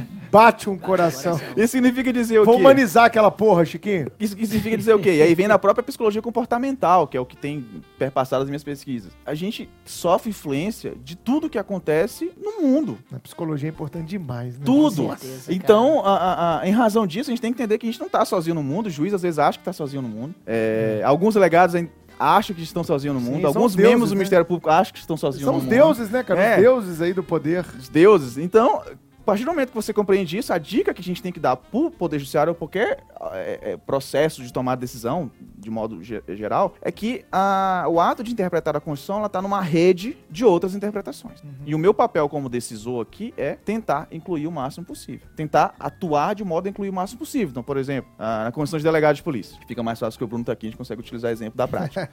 é colher o máximo de informações possíveis, principalmente informação daquele que está sendo investigado como eventual ah, Criminoso. agente de um ato criminoso. Inclusive, há pessoas que defendem até a obrigatoriedade, até a condução coercitiva do, do próprio investigado em fase de inquérito policial, justamente por isso, porque ele é uma peça principal para a gente entender o ideal da própria responsabilidade. E aí, Bruno, você vai entender exatamente isso. E aí, ah, você vai entender também que existem outras decisões, outras posturas institucionais referente a ele. É, é, ah, beleza, ele cometeu um tal delito, mas ele tá, ele tá numa mora numa favela. Deixa eu entender Sim. como tá, como O é a estrutura, o contexto lá. E aí você já Até porque já faz uma interação quanto mais eu coisas. in- ingressar nesse tipo de seara, do ponto de vista ideal, mais fácil ficará o trabalho do juiz lá na frente quando ele tiver que fazer um 59, né, Chiquinho? Fixação Sim. da pena base, aquelas coisas que muitas vezes a gente não vê, vê só pro forma sendo feito. Digo mais, isso você tá me falando aqui do delegado, da esfera pré-processual aqui da investigação, de um inquérito policial, isso, esse seu discurso, ele fundamenta muito uma ideia que vem crescendo, não que eu concorde com ela, de uma investigação defensiva. Quando você parte para a ideia de uma investigação defensiva onde o advogado possa ser protagonista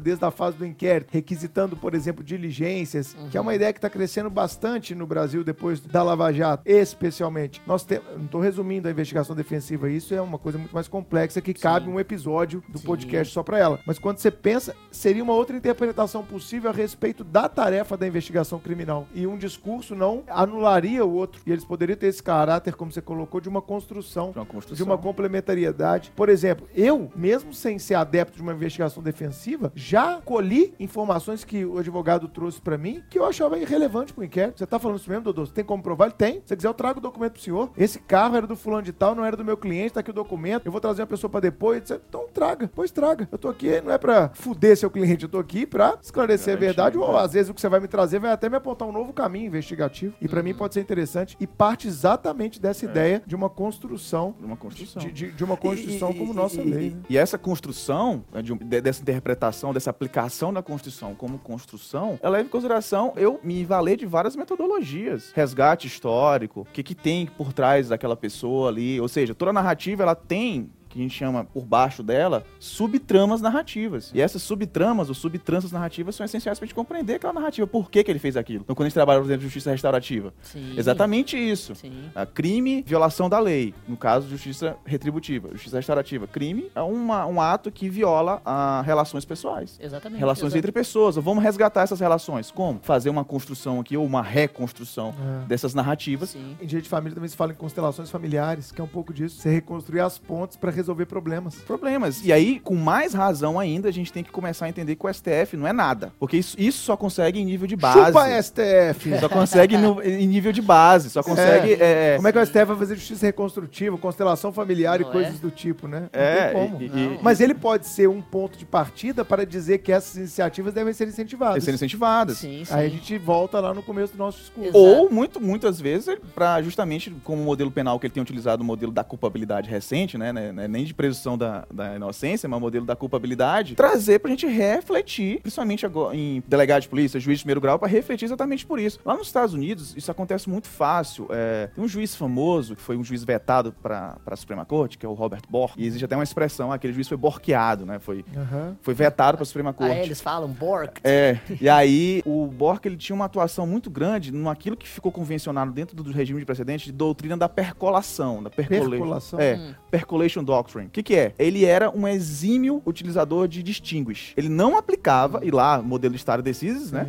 É um pouco, a responsabilidade do juiz era muito maior do que aqui. Ele era um dos caras que menos aplicava as decisões da Suprema Corte. E aí se criou uma doutrina de percolação que, na verdade, enquanto todo mundo criticava ele porque ele não aplicava um precedente, ele, começou a mudar a jurisprudência do próprio Supremo, do própria, da própria Suprema Suprema Corte Corte. dos Estados Unidos pelas decisões que ele não cumpria. Ou seja, o- o- as- ele começou a indicar lá para a Suprema Corte, você está errada. E eu, aqui em primeiro grau, tenho mais proximidade das narrativas que você. Aí ele identificava alguma coisa que distinguia aquela, aquele caso específico do modelo da, da Suprema Corte e diz, olha, esse modelo não serve porque essa narrativa tem essa particularidade. Isso. Não, e ele ressaltava o abismo que a Suprema Corte tinha da realidade dos fatos. né? Exato. E aí vem a, a- a questão mais importante de Constituição como nossa lei e como isso encaminha interpretações sobre a Constituição. Qual? A Constituição, ela jamais está lá. Eu tenho que inverter. A prática, a Constituição está aqui. Aquilo que o Fantástico, STF faz, Ótimo. aquilo que o STF faz, que a gente chama de, de utilizar uma linguagem simbólica, amicus curiae precisar de advogado, isso é um absurdo. Você, é, você vai conversar com um movimento LGBT, o advogado vai lá e traduz para linguagens jurídicas. Isso é um absurdo, amicus curiae ter, ter, ter que ser representado por advogado. Mas a ideia de audiência pública, ela aproxima. Que o- Aproxima. Que o STF vem usando bem desde 2005 ali.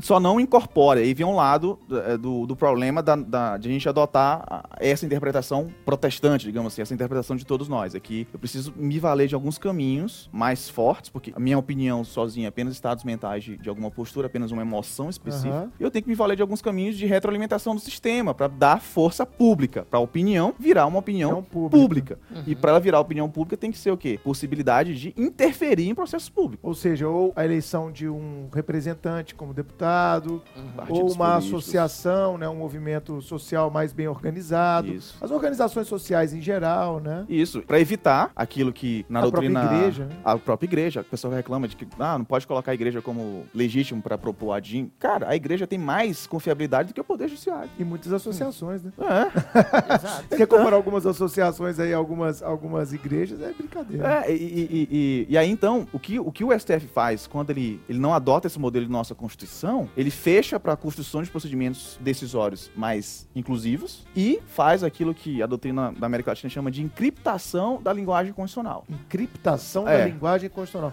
Quantos termos, hein, ouvintes? Hoje tá a chuva de É. termos do. É, porque quando a gente entende que a Constituição é um conjunto de histórias, eu converso É. com o Chiquinho, a gente a gente nebulou contando a minha história. Tenho certeza que muitas pessoas que, se estiverem ouvindo essa, esse nosso podcast, que é, é, acham que não conseguem sair do seu estado, eu saí de quase 3 mil quilômetros da minha cidade, abandonei tudo. Família. Meu pai praticamente dilapidou meu patrimônio pra eu ficar aqui, né? Eu costumo dizer, um pouco mais assim, eu costumo dizer que eu pedi antecipação de herança. Mas não, meu pai dilapidou o patrimônio pra eu estar aqui. As pessoas conseguem se identificar com a minha história.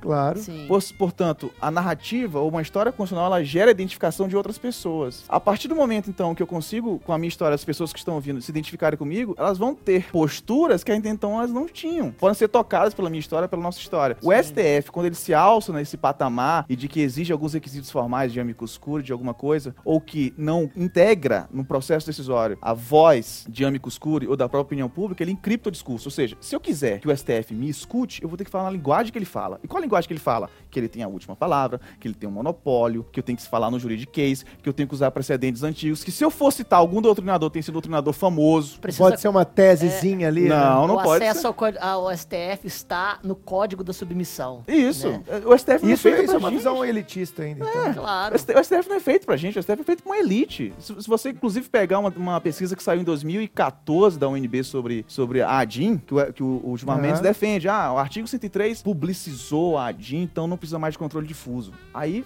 a UNB se reuniu com um grupo de estudantes e fez uma pesquisa pra saber se, de fato, o artigo 103, ele pluralizou de modo horizontal a Aham. representatividade no Brasil. Uhum. E descobriu que não, que o artigo 103 permitiu a apropriação de elites do controle O concentrado. artigo 103, só para dar um esclarecimento para o nosso ouvinte, São os legitimados a propor as legitimados a proposição das ações de controle concentrado. de controle concentrado de, de Então, você pega lá muitas ações de que o MPF entrou, que que a Procuradoria-Geral entrou, mas começou por quê? Um sindicato muito famoso, começou a pressionar o MPF, e o MPF foi lá e entrou com a DIN. E levou a notícia, às vezes. Levou. STF. Então, assim, há uma apropriação elitista do controle concentrado. E que a nossa Ou seja, você tem, que, fuga você tem que passar por vários filtros falta os filtros. antes do filtro final se, se manifestar, né? E aí Porque o, STF sindicato quer- poderia ter provocado o Ministério Público, o Ministério Público, ah, eu acho que isso aqui não é caso de Adim, não, e morreu. Morreu. E porque para propor a DIN tem que ser confederação sindical, tem que- questões políticas internas, tem que ter uma base federativa para fazer. Não, o sindicato foi lá, começou a pressionar o MPF, MPF, ah, beleza, vou entrar com essa ação. E aí, o que foi que a pesquisa concluiu? Que o controle difuso é a nossa saída, é a saída pro povo, a saída da O controle democratização. difuso é a democracia. É, a de democracia. personalidade. É, se eu quiser entender que o STF é um órgão minimamente democrático, é o controle difuso que vai fazer isso. Não é o concentrado, não é. Cara, perfeito. Muito e os partidos legal. políticos aí se afastam né, dessa ideia de. Porque os partidos políticos poderiam ser um ótimo viés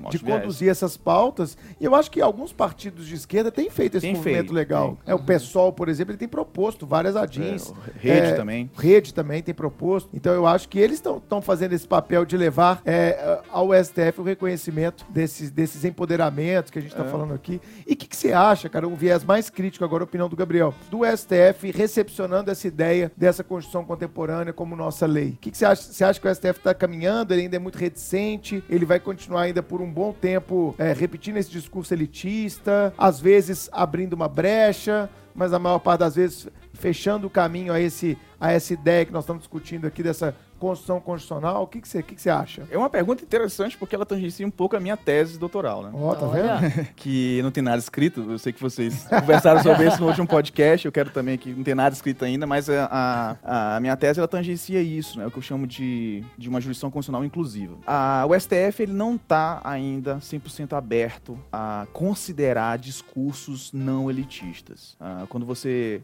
Essa é uma frase forte, hein? é uma fase forte, mas é porque o Supremo Tribunal Federal, ele, uma corte constitucional e uma corte suprema, ela não é feita 100% para lidar com questões de micropolítica. E o STF, ele tem uma, um- uma certa gama de competências que o tornou essa, né, essa entidade que nós temos. Uma entidade que tem um capital Sim. político muito, Muito alto, grande. perdeu agora recente com algumas decisões bobas que deu, mas tem um capital político muito grande, muito bom, muito forte. Eu acredito que ele não está aberto para isso porque não é, digamos assim, a- a- o objetivo de uma Suprema Corte, uma Corte Constitucional.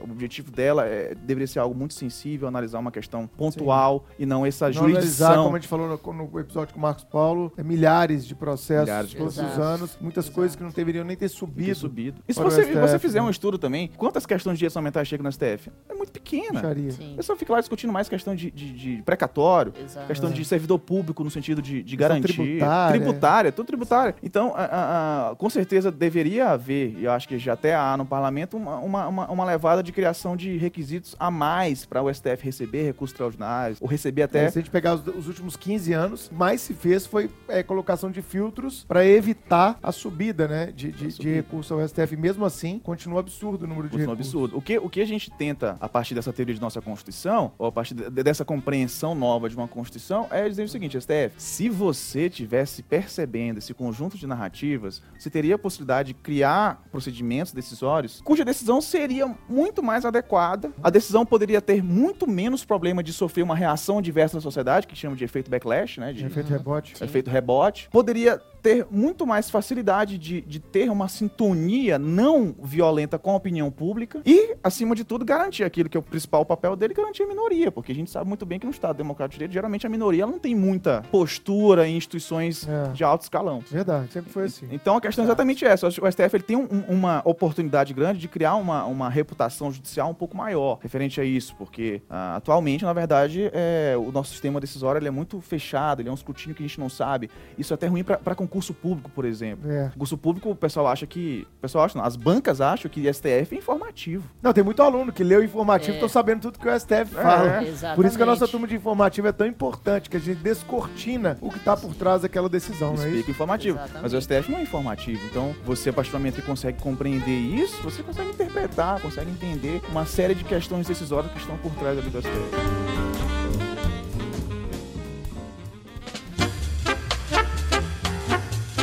Bom, então, pra gente fechar esse episódio, você vai me responder, cara. A Quem pertence à Constituição, depois de tudo que a gente falou Pois nesse é. papo bem profundo, é nada, nada comum um papo extraordinário aqui com o professor do Supremo, Gabriel Cruz. Responde pra mim, a quem pertence a Constituição? Pois é. O que a gente pode concluir é que a Constituição pertence a todos nós. Todos nós. Todos nós. E o que cabe a qualquer decisão, seja nossa na condição de autoridades, dentro da nossa autonomia privada, ou seja, autoridades públicas, é justamente entender que a minha decisão vai ter que estar dentro de um contexto de outras decisões, em um contexto de interação. E isso evita aquela ideia egoística, individualista, de que se ela pertence a mim, eu dou a ela a interpretação que eu bem entender. Também entender. Isso. Então o limite à minha interpretação estará. Toda interpretação ela tem limite. Sim. Toda. Geralmente os limites se vão de várias maneiras. Num- Numa interpretação como construção, a história, a narrativa da pessoa, da sua própria narrativa, ela é um limite. A narrativa da pessoa em eventual choque é um limite. As capacidades institucionais pessoais de um julgador também é. Capacidade de um decisor,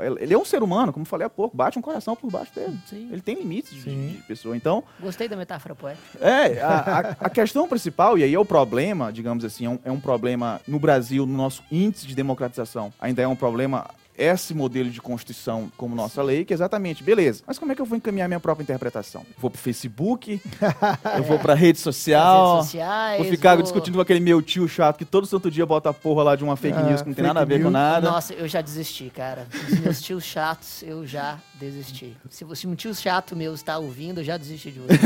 Não, é. É você mesmo que eu tô eu falando. Vi, eu vi um podcast disso. O que fazer esse- nesse podcast fake news? O que fazer com a sua mãe ou seu tio mais velho que encaminham fake Nossa. News para o grupo de WhatsApp? Aí o, o entrevistado falou: ó, tira ele do grupo. Pô, mas você vai tirar sua mãe do grupo da família? É, ela nunca mais vai. o trauma vai ser tão grande, É, o choque vai ser tão grande. Eu fui excluída do grupo. É, exato. O grande, exatamente. O grande problema é, é quando você, número um, não é o administrador do grupo, e número dois, o grupo é feito para veicular é, as, as Essas fake coisas. news. Aí já é, saia do grupo. Não, mas É, você pode dar uma opinião. Fake news de novo. Mas Ou o turbilhão, o turbilhão de, de, de bosta que eu vou ouvir depois. Cara, Não, mas é impressionante certeza. as pessoas que mandam fake news e na minha palestra de bens digitais que eu dou pelo Brasil inteiro, eu sempre Sim. falo isso. Meu pai, um tempo que ele descobriu o WhatsApp, né? Sim. Meu pai vai fazer 80 anos. Ele foi um dos maiores distribuidores de fake news que ele me mandava. Qualquer coisa que Ah. tangenciava a polícia, o Estado, ele me mandava, meu pai. Só esse site que você mandou, não acredita em nada que ele fala, que ele é um site caça-clique. Ele só tá vendendo publicidade, então ele vai colocar o mais lixo que tiver aí. Ele é mesmo? Mas como você sabe disso? Que a pessoa começa a defender a ideia que ela mandou, né, cara? É, e criticando aquilo que Porque você. às vezes ela já se apaixonou É. pela ideia daquilo que ela enviou. Claro. Nossa, isso faz total É sentido. enviar. emocional. Emocional Confirma puro. sua visão de mundo. Psicologia de novo. Exato. Não, não só psicologia comportamental, como a própria psicologia da linguagem. O ideal, partindo desse conceito de Constituição como nossa, já que existe uma linguagem da narrativa, de histórias constitucionais na Constituição, para eu ser considerado por esses tios, pais de Aham. fake news, o que eu tenho que fazer não é entrar num discurso de polarização, dizer que isso é fake news, mas tentar, de alguma maneira, farar a linguagem. Farar a linguagem que ele está falando. Eu falei isso com a minha mãe um dia desse. Ela mandou no grupo da família, mó fakezão. Eu mandei ela no privado. Mãe, você checou se essa informação que você enviou é correta? Eu fiquei muito preocupado. Aí ela, Hum. sério? Dá uma olhada, mãe. Ela chegou. É, eu falei, como que eu olho? Eu falei, Google, joga no Google aí pra ver se outros sites estão replicando, se isso está sendo falado em diversos sites. Caramba, eu nunca. Se isso Não. foi falado por um, por um órgão de imprensa que você está acostumada, um órgão de imprensa famoso, se isso tem reverberado na imprensa em geral. Aí ela, ah, filho, então eu vou fazer isso. Porque se você falou, isso é fake news, você está gerando uma zona de atrito. Exato. Po- entre- exato. leva a polarização, leva a erosão Ah. da Constituição familiar. Muito bom, muito bom. O, o Mamilos tem um podcast sobre isso, chama Comunicação Não Violenta. Não Não, violenta. mas comunicação CN É. é, É uma hoje- metodologia de psicologia. Cara, Exato. comunicação não violenta hoje é CNV, tem até sigla pra isso. Sim, sim. Tem livro pra isso. Marshall Exato. Rosenberg. A, exato. E a, a primeira premissa é: você tem que encontrar a pessoa aonde ela está. Cara, vamos fazer um podcast sobre comunicação não violenta. Eu é topo muito legal. demais. Não, inclusive tem o workshop dele de três horas no YouTube de graça com legenda. É colocar. mesmo? É, perfeito. Ele, to... porque ele já, ele, já, ele já faleceu, né, o criador. O Marshall Rosenberg. Eu já li Marshall Rosenberg. Rosenberg. Vou até anotar. Já, já fica uma dica suprema Vou até antecipada anotar, aí. exatamente. E ele, ele canta, ele explica. E eu sempre falei de comunicação não violenta, cara, em concurso público. não adianta você chegar pro seu pai, eu tô estudando, entrega É, a porra da porta dá. do É. quarto. Aí daqui a pouco ele tá fazendo barulho, é, essas coisas são inconscientes. Comunicação não violenta, ela Exato. serve pra você estudar para concurso. Exatamente. Eu tenho que falar a linguagem do meu examinador, tenho que falar a linguagem da minha atividade fim. Eu Exatamente. sempre, eu sempre bati isso na- na- nas aulas de, de DPC, Espírito Santo. Na DPC Espírito Santo, o edital falava assim: não serão considerados na prova discursiva expressões chulas, agressivas. Agressivo. Tava qual falando assim, candidato, não, não seja violento para com Não a seja banca, violento. Porque Exato. você vai perder pontinhos. E, e aí leva, portanto, encaminhando a resposta sobre de quem pertence à Constituição, para eu, portanto, encaminhar, eu tenho que primeiro falar a linguagem né, da Constituição, a linguagem da- das narrativas. Então tem, que, e tem que entender as histórias. O meu pai, por exemplo, eu não consigo dialogar com ele alguns temas. Eu preciso é, falar a linguagem dele para conseguir ter um diálogo especificamente. Então a Constituição, para minha própria interpretação, por tentar encaminhar algo que consiga influenciar em âmbito público, em âmbito macro, aí sim eu vou precisar me agregar algum instrumento de retroalimentação do sistema. Partidos políticos, movimentos sociais, coletivos, própria faculdade é um, é um espaço interessante de, de Ou formação. deveria ser. Ou deveria, né? Infelizmente, hoje em dia há uma, copta, há uma ampla polarização. Polarização tá na faculdade. Tá- tá na faculdade. Tá na sociedade inteira. cara. É. Então, só, só- só concluindo. E aí, portanto, a minha interpretação deve ser encaminhada nesse sentido de que, se eu quiser que ela tenha uma guarida ampla em macropolítica, claro, tem que me agregar algumas coisas. Mas em micropolítica é questão de linguagem. É questão de tentar que as Você minhas... exer- O que o Gabriel tá falando, me corrige, cara. Me corrige. Mas o que ele tá falando, gente, se eu bem entendi, é de que a Constituição, ela, ela tá aqui, ela tá agora e ela tá nas pequenas atitudes também. Exato.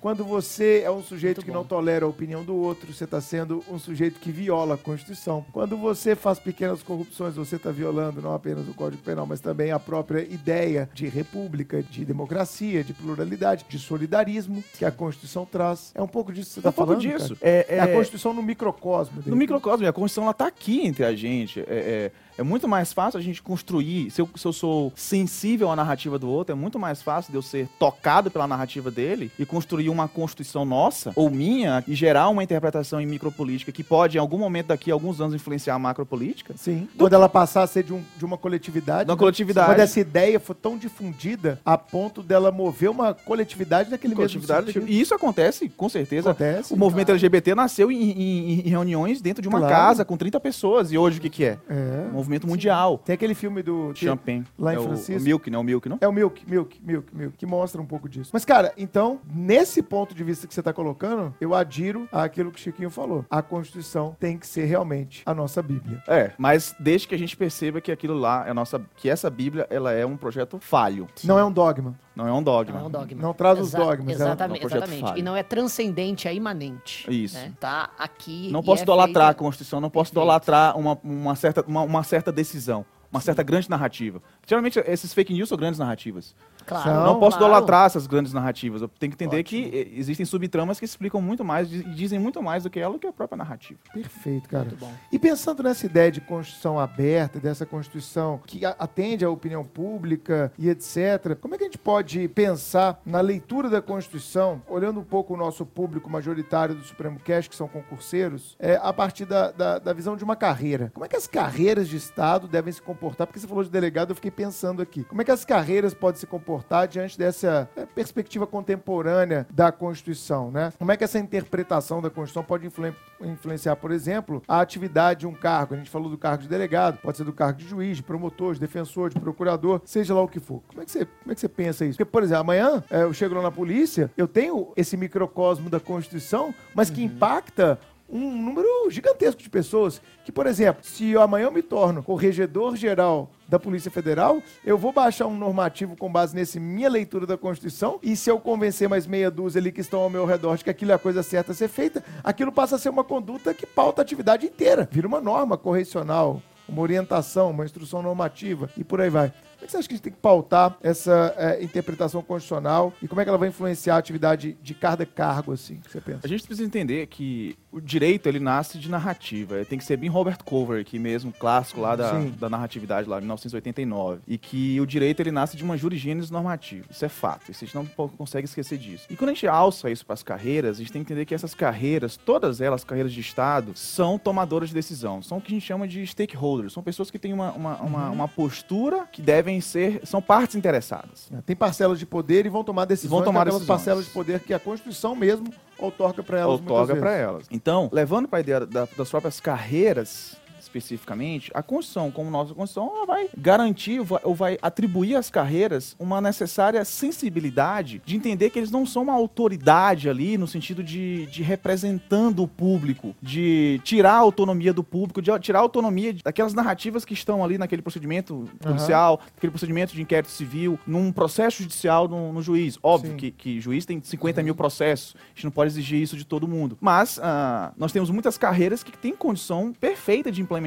isso aqui, Ministério Público, notificação recomendatória, a criação de diálogos, de interações institucionais que podem ocorrer nessa atividade fim. O próprio delegado de polícia pode fazer isso, o juiz também pode fazer isso. Hoje em dia, a interação entre juízes é só quanto é só com o MP e acabou. É. Sim. Né? Por que não ampliar com a defensoria, com a advocacia? É um pleito claro. bem grande da advocacia, é isso? Por que, que não, não, não, não ampliar essa, essa. não ser inclusivo do ponto de vista amplo mesmo, de, de permitir isso? Não só permitir uma palavra até ruim, né? Mas de, de ser inclusivo mesmo, de ter uma postura inclusivista. E... e você não acha que, fazendo um corte aqui, você me falou uma coisa e me tocou. Você não acha que isso tem que partir de um processo dentro da ideia de respeitar mais a Constituição por cada carreira? Isso não vai gerar um processo de desidentificação?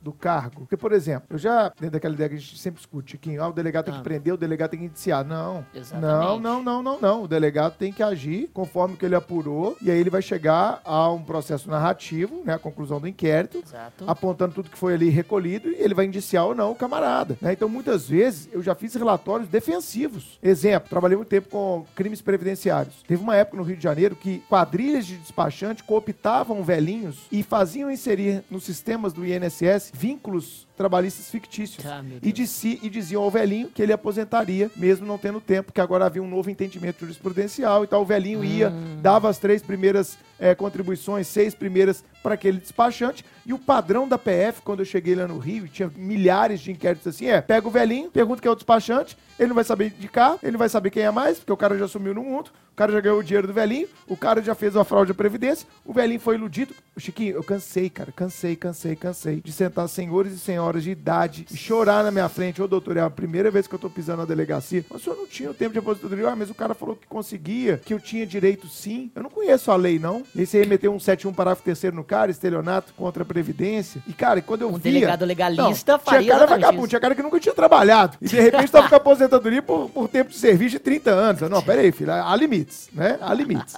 Agora a pessoa trabalhava 23 anos, conseguia aposentadoria por tempo de, de contribuição. Uhum. Você falava, porra, será que ele sabia? Meu cara chorava, você via, você sente, cara. Quando você começa a virar, inter... uhum. você faz interrogatório todo dia na sua vida, você começa a identificar quem tá mentindo e quem tá sendo muito uhum. sincero. Salvo, lógico, vai ter os, claro. os, caras bons pra caramba que vão te iludir, Exato. mas você consegue. E eu já fiz relatório falando assim, é um absurdo que essa pessoa nessa idade, onde foi claramente iludida, e esse procedimento era um procedimento que foi usado dezenas de vezes nesse estado, por quadrilhas especializadas, que fraudavam o INSS usando dos vínculos dessas pessoas para ganhar dinheiro do Estado, que nós estejamos aqui investigando se o velhinho ele fraudou ou não a Previdência. Bom. E eu falava isso para alguns colegas, os colegas, que isso, filho? O cara fraudou, ganhou dinheiro, que se foda, tem que indiciar mesmo. O velhinho que se foda lá na, na, na, na justiça. Manda ele contratar o defensor público. Porque esse é o discurso majoritário. É. Né? Será que eu estava sendo humano demais?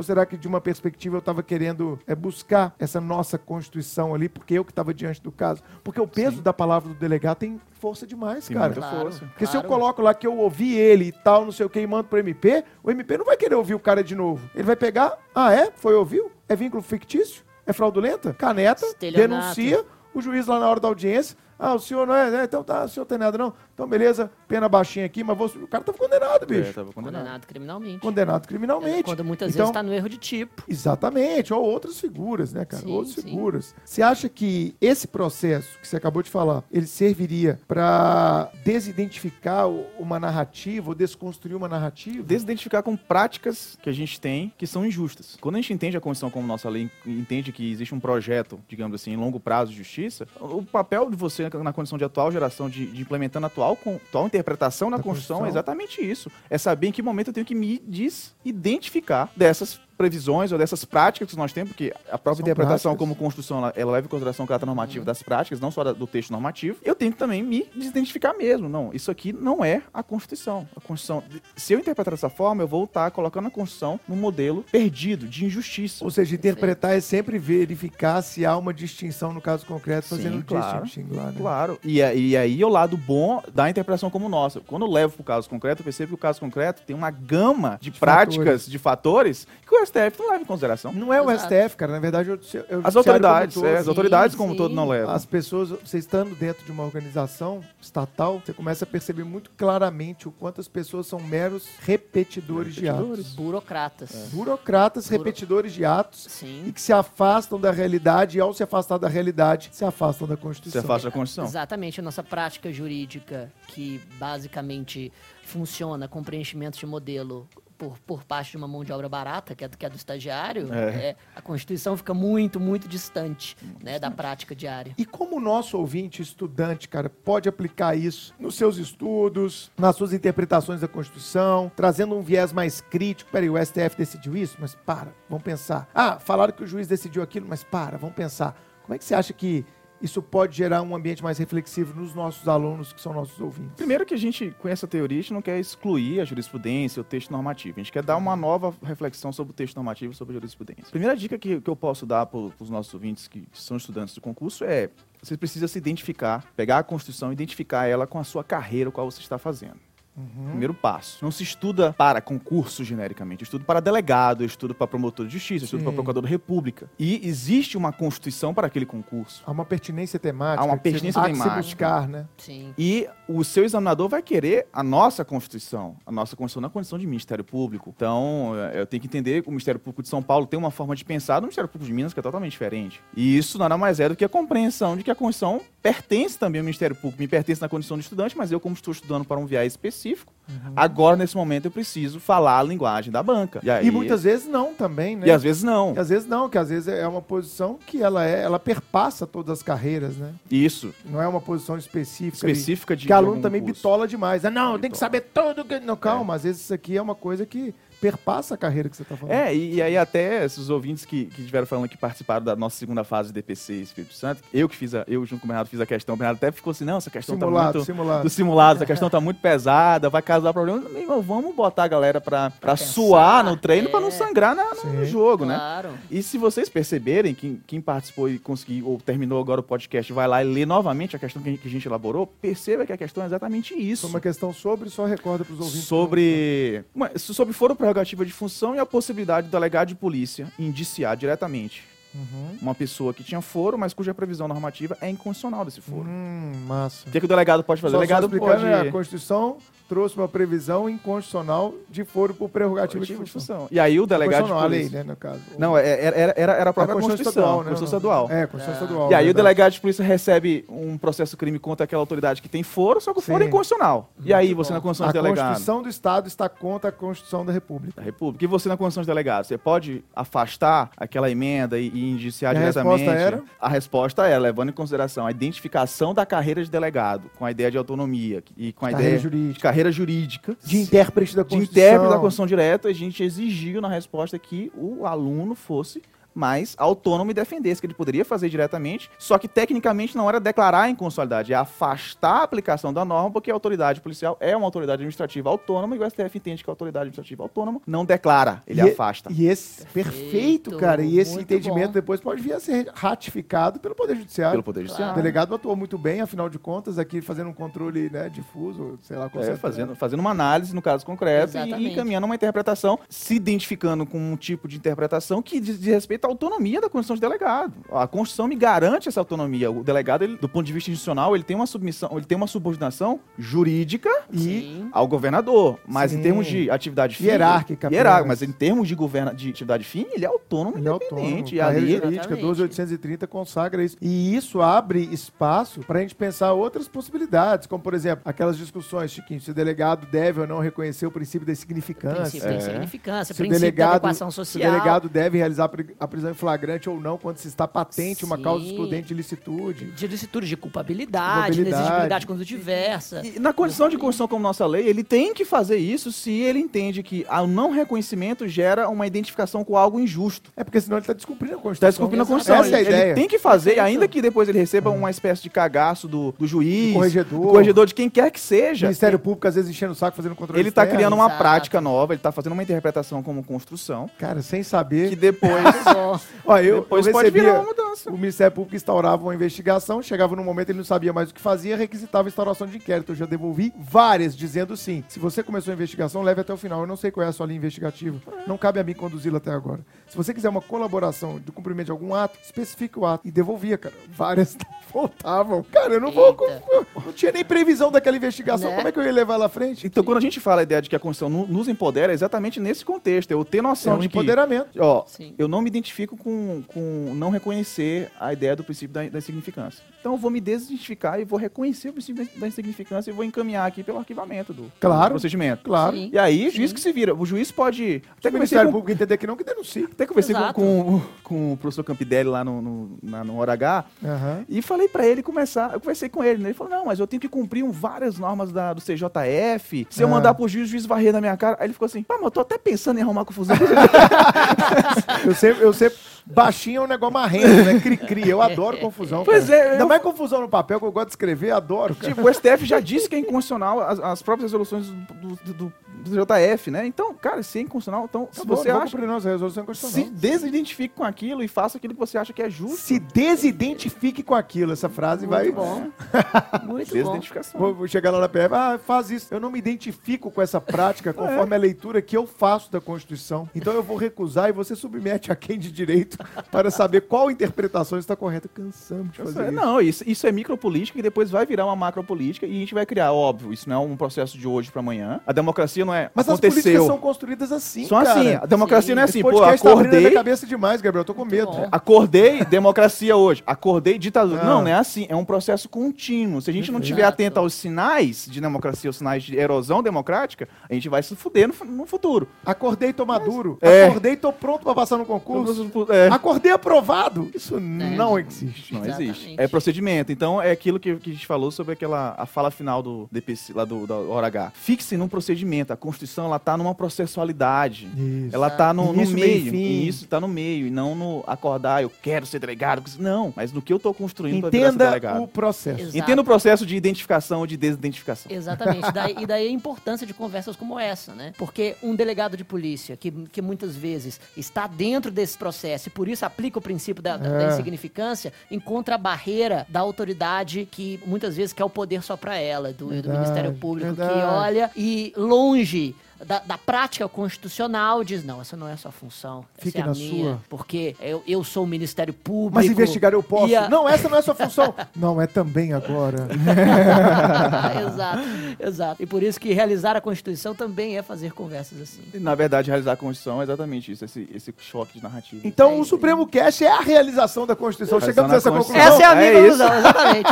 Essa era É a minha isso premissa mesmo. também. Mas Uma pena que a Constituição, né, o direito constitucional, geralmente é um pouco esquecido, né? Nós temos, tivemos pautas específicas do início ao fim, mas quando você pega todas as pautas, todas as pautas são Claro. várias narrativas, e essas Perfeito. narrativas são exatamente direito constitucional de família, direito constitucional da autoridade, direito constitucional do, do discurso de ódio.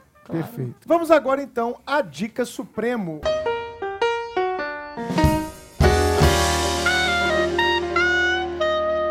E aí, Chiquinho? O que, que você separou para o nosso dia de hoje para a Dica Suprema? Vamos lá. Me, sempre me pedem recomendações de podcast. Eu vou fazer a Podosfera do Chico depois. O Docero do Chico vai bombar. Eu serei seguidor. Exatamente. Mas antes, eu quero destacar um podcast que eu tenho ouvido muito ultimamente. Na verdade, eu, eu ouvi a primeira edição desse podcast há, há poucos anos atrás. Sim. Ele chama Naruhodo. Ah, o Naruhodo é muito bom. Muito bom. Naruhodo é uma palavra em japonesa que, em japonês que significa entendi. Entendi. Tipo, ah, Naruhodo. Ah, Naruhodo. entendi. Peguei. Naruhodo, Naruhodo. Compreendi. Saquei. Ex- saquei, ex- exatamente. Eles começaram com um, como um podcast de divulgação científica Hum. que era, de certa forma, um, um certo programa de curiosidades, sabe? Ah, curiosidades ah, como, por exemplo, ah, por que, que determinadas pessoas têm esse hábito? E, e isso, isso para mim era, era muito superficial. Hoje em dia, eles abraçaram essa função de podcast de divulgação científica e eles analisam determinados mitos ou então pesquisas bastante recentes sobre um prisma muito aprofundado, mas ao mesmo tempo fácil de escutar e mostrando como, como é importante na era da fake news, para conectar com um assunto que a gente expôs hoje, terem, ter em mente que o conhecimento científico ele nunca é algo fácil de se obter. Ele precisa sempre de constantes estudos, estudos que sejam, que sejam falseáveis, que os, que os pares podem, podem sempre analisar. Nunca é um conhecimento que está absolutamente pronto. O conhecimento científico não é afeito às, às verdades absolutas. E o, o Naruhodo tem sido, para mim, um dos podcasts mais importantes nesse, com relação a, esse, a, essa, a essa pegada exatamente dos últimos tempos. Então, maravilhoso é a minha recomendação. Maravilhoso. É, maravilhoso Naruhodo. Maravilhoso. Maravilhoso é o, é o Ah, Naruhodo, que, é a minha, que, é a minha, que é a minha recomendação. Gabriel, o que, que você trouxe pra gente, cara, de dica suprema? Cara, eu trouxe muita coisa legal. assim. Vamos lá. Tanto pegando o que perpassou o nosso diálogo, que é a ideia de narratividade, como também questões de psicologia comportamental e de psicologia. Então, Eu vou séries. um pouco disso também. Vamos lá. Séries, uma série que me ganhou muito, que, tra- que trata sobre trauma healing, que, é, que trauma healing na- nada mais é do que reconstrução de narrativas passadas, chama The Sinner, tipo The a Sinner. pecadora. Conhece, Igor? Tem no Netflix. Muito bom. É uma série do caralho. The Sinner? The Sinner. The Sinner. É, assim, Só letra aí pra galera copiar em casa aí. T-H-E-S-I-N-N-E-R. The Sinner. Tem no Netflix. A primeira temporada eu acho mais interessante porque ela trabalha muito com trauma healing. Vocês vão achar chato. Uhum. Trauma tal- Healing? É, trauma healing. Reconstrução de traumas passados. Curar Sim. o trauma. Curar trauma. E Uma terapia de regressão, assim? é, então. porque, assim, o aluno. o- o- vocês podem achar o primeiro e o segundo episódio muito chato, mas o terceiro episódio é fodástico. Então porque, aguenta até o terceiro. É, porque. A dica é essa. Ele, ele, ele coloca, digamos assim, aquilo que, que, que dá início a atos de violência da atriz principal e ela repete atos. Mas todo mundo repete ato. Mas ela repete idêntico. Porque ela mata uma pessoa, isso, isso não é. Não é Spoiler! Não é spoiler, não. Primeiro, os primeiros 10 minutos ela mata a pessoa. Quando ele, ela, ele coloca a música que ela escutou e matou o rapaz, ela pega a, a mão e bate nos mesmos locais que ela acabou matando o rapaz a facadas. Nossa. E aí isso dá a centelha de que ela tinha um trauma não resolvido. Ela tava ali então repetindo um ato traumático que ela não conseguiu se resolver. É, meus senhores, todos Legal. nós temos atos traumáticos que a gente repete comportamentos o tempo inteiro. E quem quiser ver um caso real no Brasil sobre isso, documentário da Débora Diniz, A Margem do Corpo. Conta uma história drástica. A margem do A corpo. Margem do Corpo. Uma, esco- uma história drástica lá, do, do- lá em Goiás. Na região, Sim. no estado de Goiás, de uma pessoa que foi estuprada, Uhum. mas não foi tratado como estupro, teve problema de polícia, de judiciário e Sim, tudo. sim. A igreja indicou um advogado pra ela, o advogado tratou aquilo como distúrbio psicológico. Caralho. E ela teve muito problema. Ela engravidou do estupro, ela matou o filho afogado e, e ela rolava no chão História real, documentário. Real. Ela rolava no chão e as pessoas diziam que ela estava recebendo uma entidade. Quando o psiquiatra chegou e falou, aquilo lá era ela repetindo os atos de estupro. Ela repetindo os atos de defesa contra o estuprador. Que loucura. Essa é a Então. segunda dica, então. É, segunda dica. E Como agora a chama? última, Repete, repete, que essa eu quero ver. A. Margem do Corpo, documentário da Tá no professora YouTube, Débora tá Diniz. no- Se não tiver no YouTube, tá no Vimeo, de graça. Sim, meu. Tá. De graça. Filme, filme sobre linguagem, A Chegada. Nossa, maravilhoso. Maravilhoso esse filme. O- o- Eu me arrisco a dizer que foi um dos melhores filmes que eu já vi na vida. Eu também. A Chegada, eu não A vi. Chegada, Um The dos Arrival. melhores filmes. Nossa, maravilhoso. É um filme que você acha que é um filme de ET. Ó, que coisa chata. É, Tá. é, na- é. Nossa, fala sobre a circularidade da história. Da história. Questão de Nossa, linguagem, Que, de... filme sensacional com Amy Adams. Isso. E livro, Exato. um livro que eu recente, que pra mim é a coisa mais importante da vida, é a processualidade. Não é chegar em um fim específico, nem só de dar um novo início, mas assim, aquilo que a gente constrói durante a processualidade, que lembra muito a fala do Bruno lá no final do, do Hora H. Um longo livro chamado Musashi. Musashi é uma história do maior espadachim sim, sim, sim. Do Ronin, Japão. Sim, samurai. Isso, um Ronin samurai. E você, se você colocar no Google agora o Musashi, vai, vai aparecer a história. Que, ele, que Ah, a história vai, principal é que ele vai se bater com um cara específico no final, e você já sabe disso. O problema é que essa parte específica são três páginas dentro de 1800.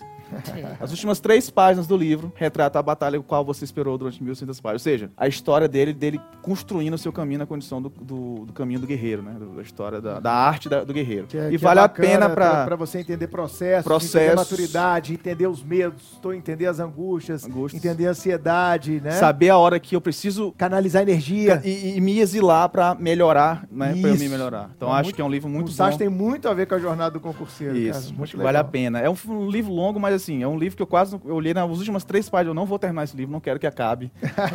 que dá pena de acabar o livro. Dá Ah, pena de não, acabar. sacanagem. Não vou acabar. Eu, assim, são essas. Até trouxe umas que já foi citada aqui, Mind Hunter. Não, excelente, excelente. E a minha, a minha, a minha é de uma pessoa que me indicou há, há uns, há algumas semanas, uma pessoa que eu acho muito madura e que eu tenho convivido. E ela falou, Bruno, você já escutou, já que você tá falando de podcast, já escutou um podcast que chama Autoconsciente? Eu recomendo esse podcast porque ele trabalha muito a questão de mindfulness, de psicologia, fala de ansiedade, fala de excesso de informações, fala de relacionamentos que nos irritam, fala de processo de aceitação, de entender sua vida como ela é, de quando você tá perdido, de valorizar a felicidade em pequenas coisas. Quando a gente fica se comparando aos outros, que é tão comum em concurseiro, né? Semana de véspera de prova. Ai, fulaninho estudou isso tudo, eu não fiz nada. Calma, respira, entende que é você, você não é ele. Você não vai ser ele, ele tem uma história completamente diferente de você. É, é- tem, um, tem, um, tem um episódio que eu achei foda, tudo bem fracassar. Cara, que episódio foda pra você ouvir numa semana que você foi mal numa prova.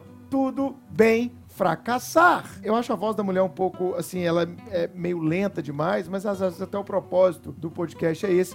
Mas se você espremer ele, você tira boas lições em cada episódio. O podcast chama Autoconsciente e ele também se encontra na Podosfera do Zampa. Podosfera do Zampa.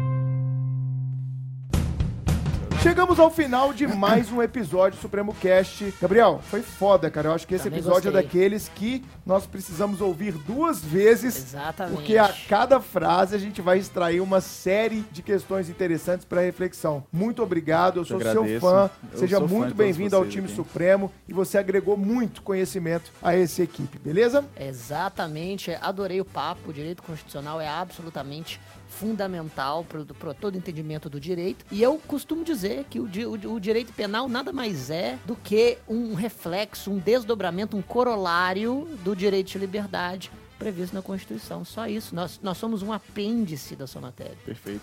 Gostou da experiência? Pô, maravilhoso. Estou extremamente feliz de estar aqui. Eu... Passou rápido, né? Achava Passa que- rápido, É. né, cara, essa gravação. Eu passaria mais umas duas horas aqui conversando sobre isso. Não, você vai ser amo, convidado novamente, fica tranquilo. amo direito constitucional, amo discutir narrativos, amo contar história como bom nordestino, então É, é isso aí. E, e só lembrar o pessoal do nosso e-mail. Ah, do nosso e-mail e também de que nós agora estamos na Apple. finalmente! yeah! Agora você pode acessar quem tem iPhone, iPad aí, MacBook Pro, pega lá aquele, aquele íconezinho que vem já no seu celular, podcasts, você pode jogar lá Supremo Cast, que você já vai encontrar todos os episódios que já tivemos aqui até aqui. Esse foi o 19 episódio do Supremo Cast. E nosso e-mail qual é, Chico? supremocast@supremotv.com.br. Supremo Cast, decorou, Chico? Supremocast, arroba supremotv.com.br. Mande lá seus elogios, suas críticas, podem mandar também no Instagram. Continuem compartilhando com os amigos. Sim, nós leremos os melhores e-mails aqui. É. Então, capriche, mande, nos, nos envie. E compartilhe com os amigos se você gostou desse episódio. Gabriel, mais uma vez, obrigado, cara. e Eu espero você nas próximas temporadas aqui novamente. estaremos juntos. Valeu, gente. Valeu. Obrigado.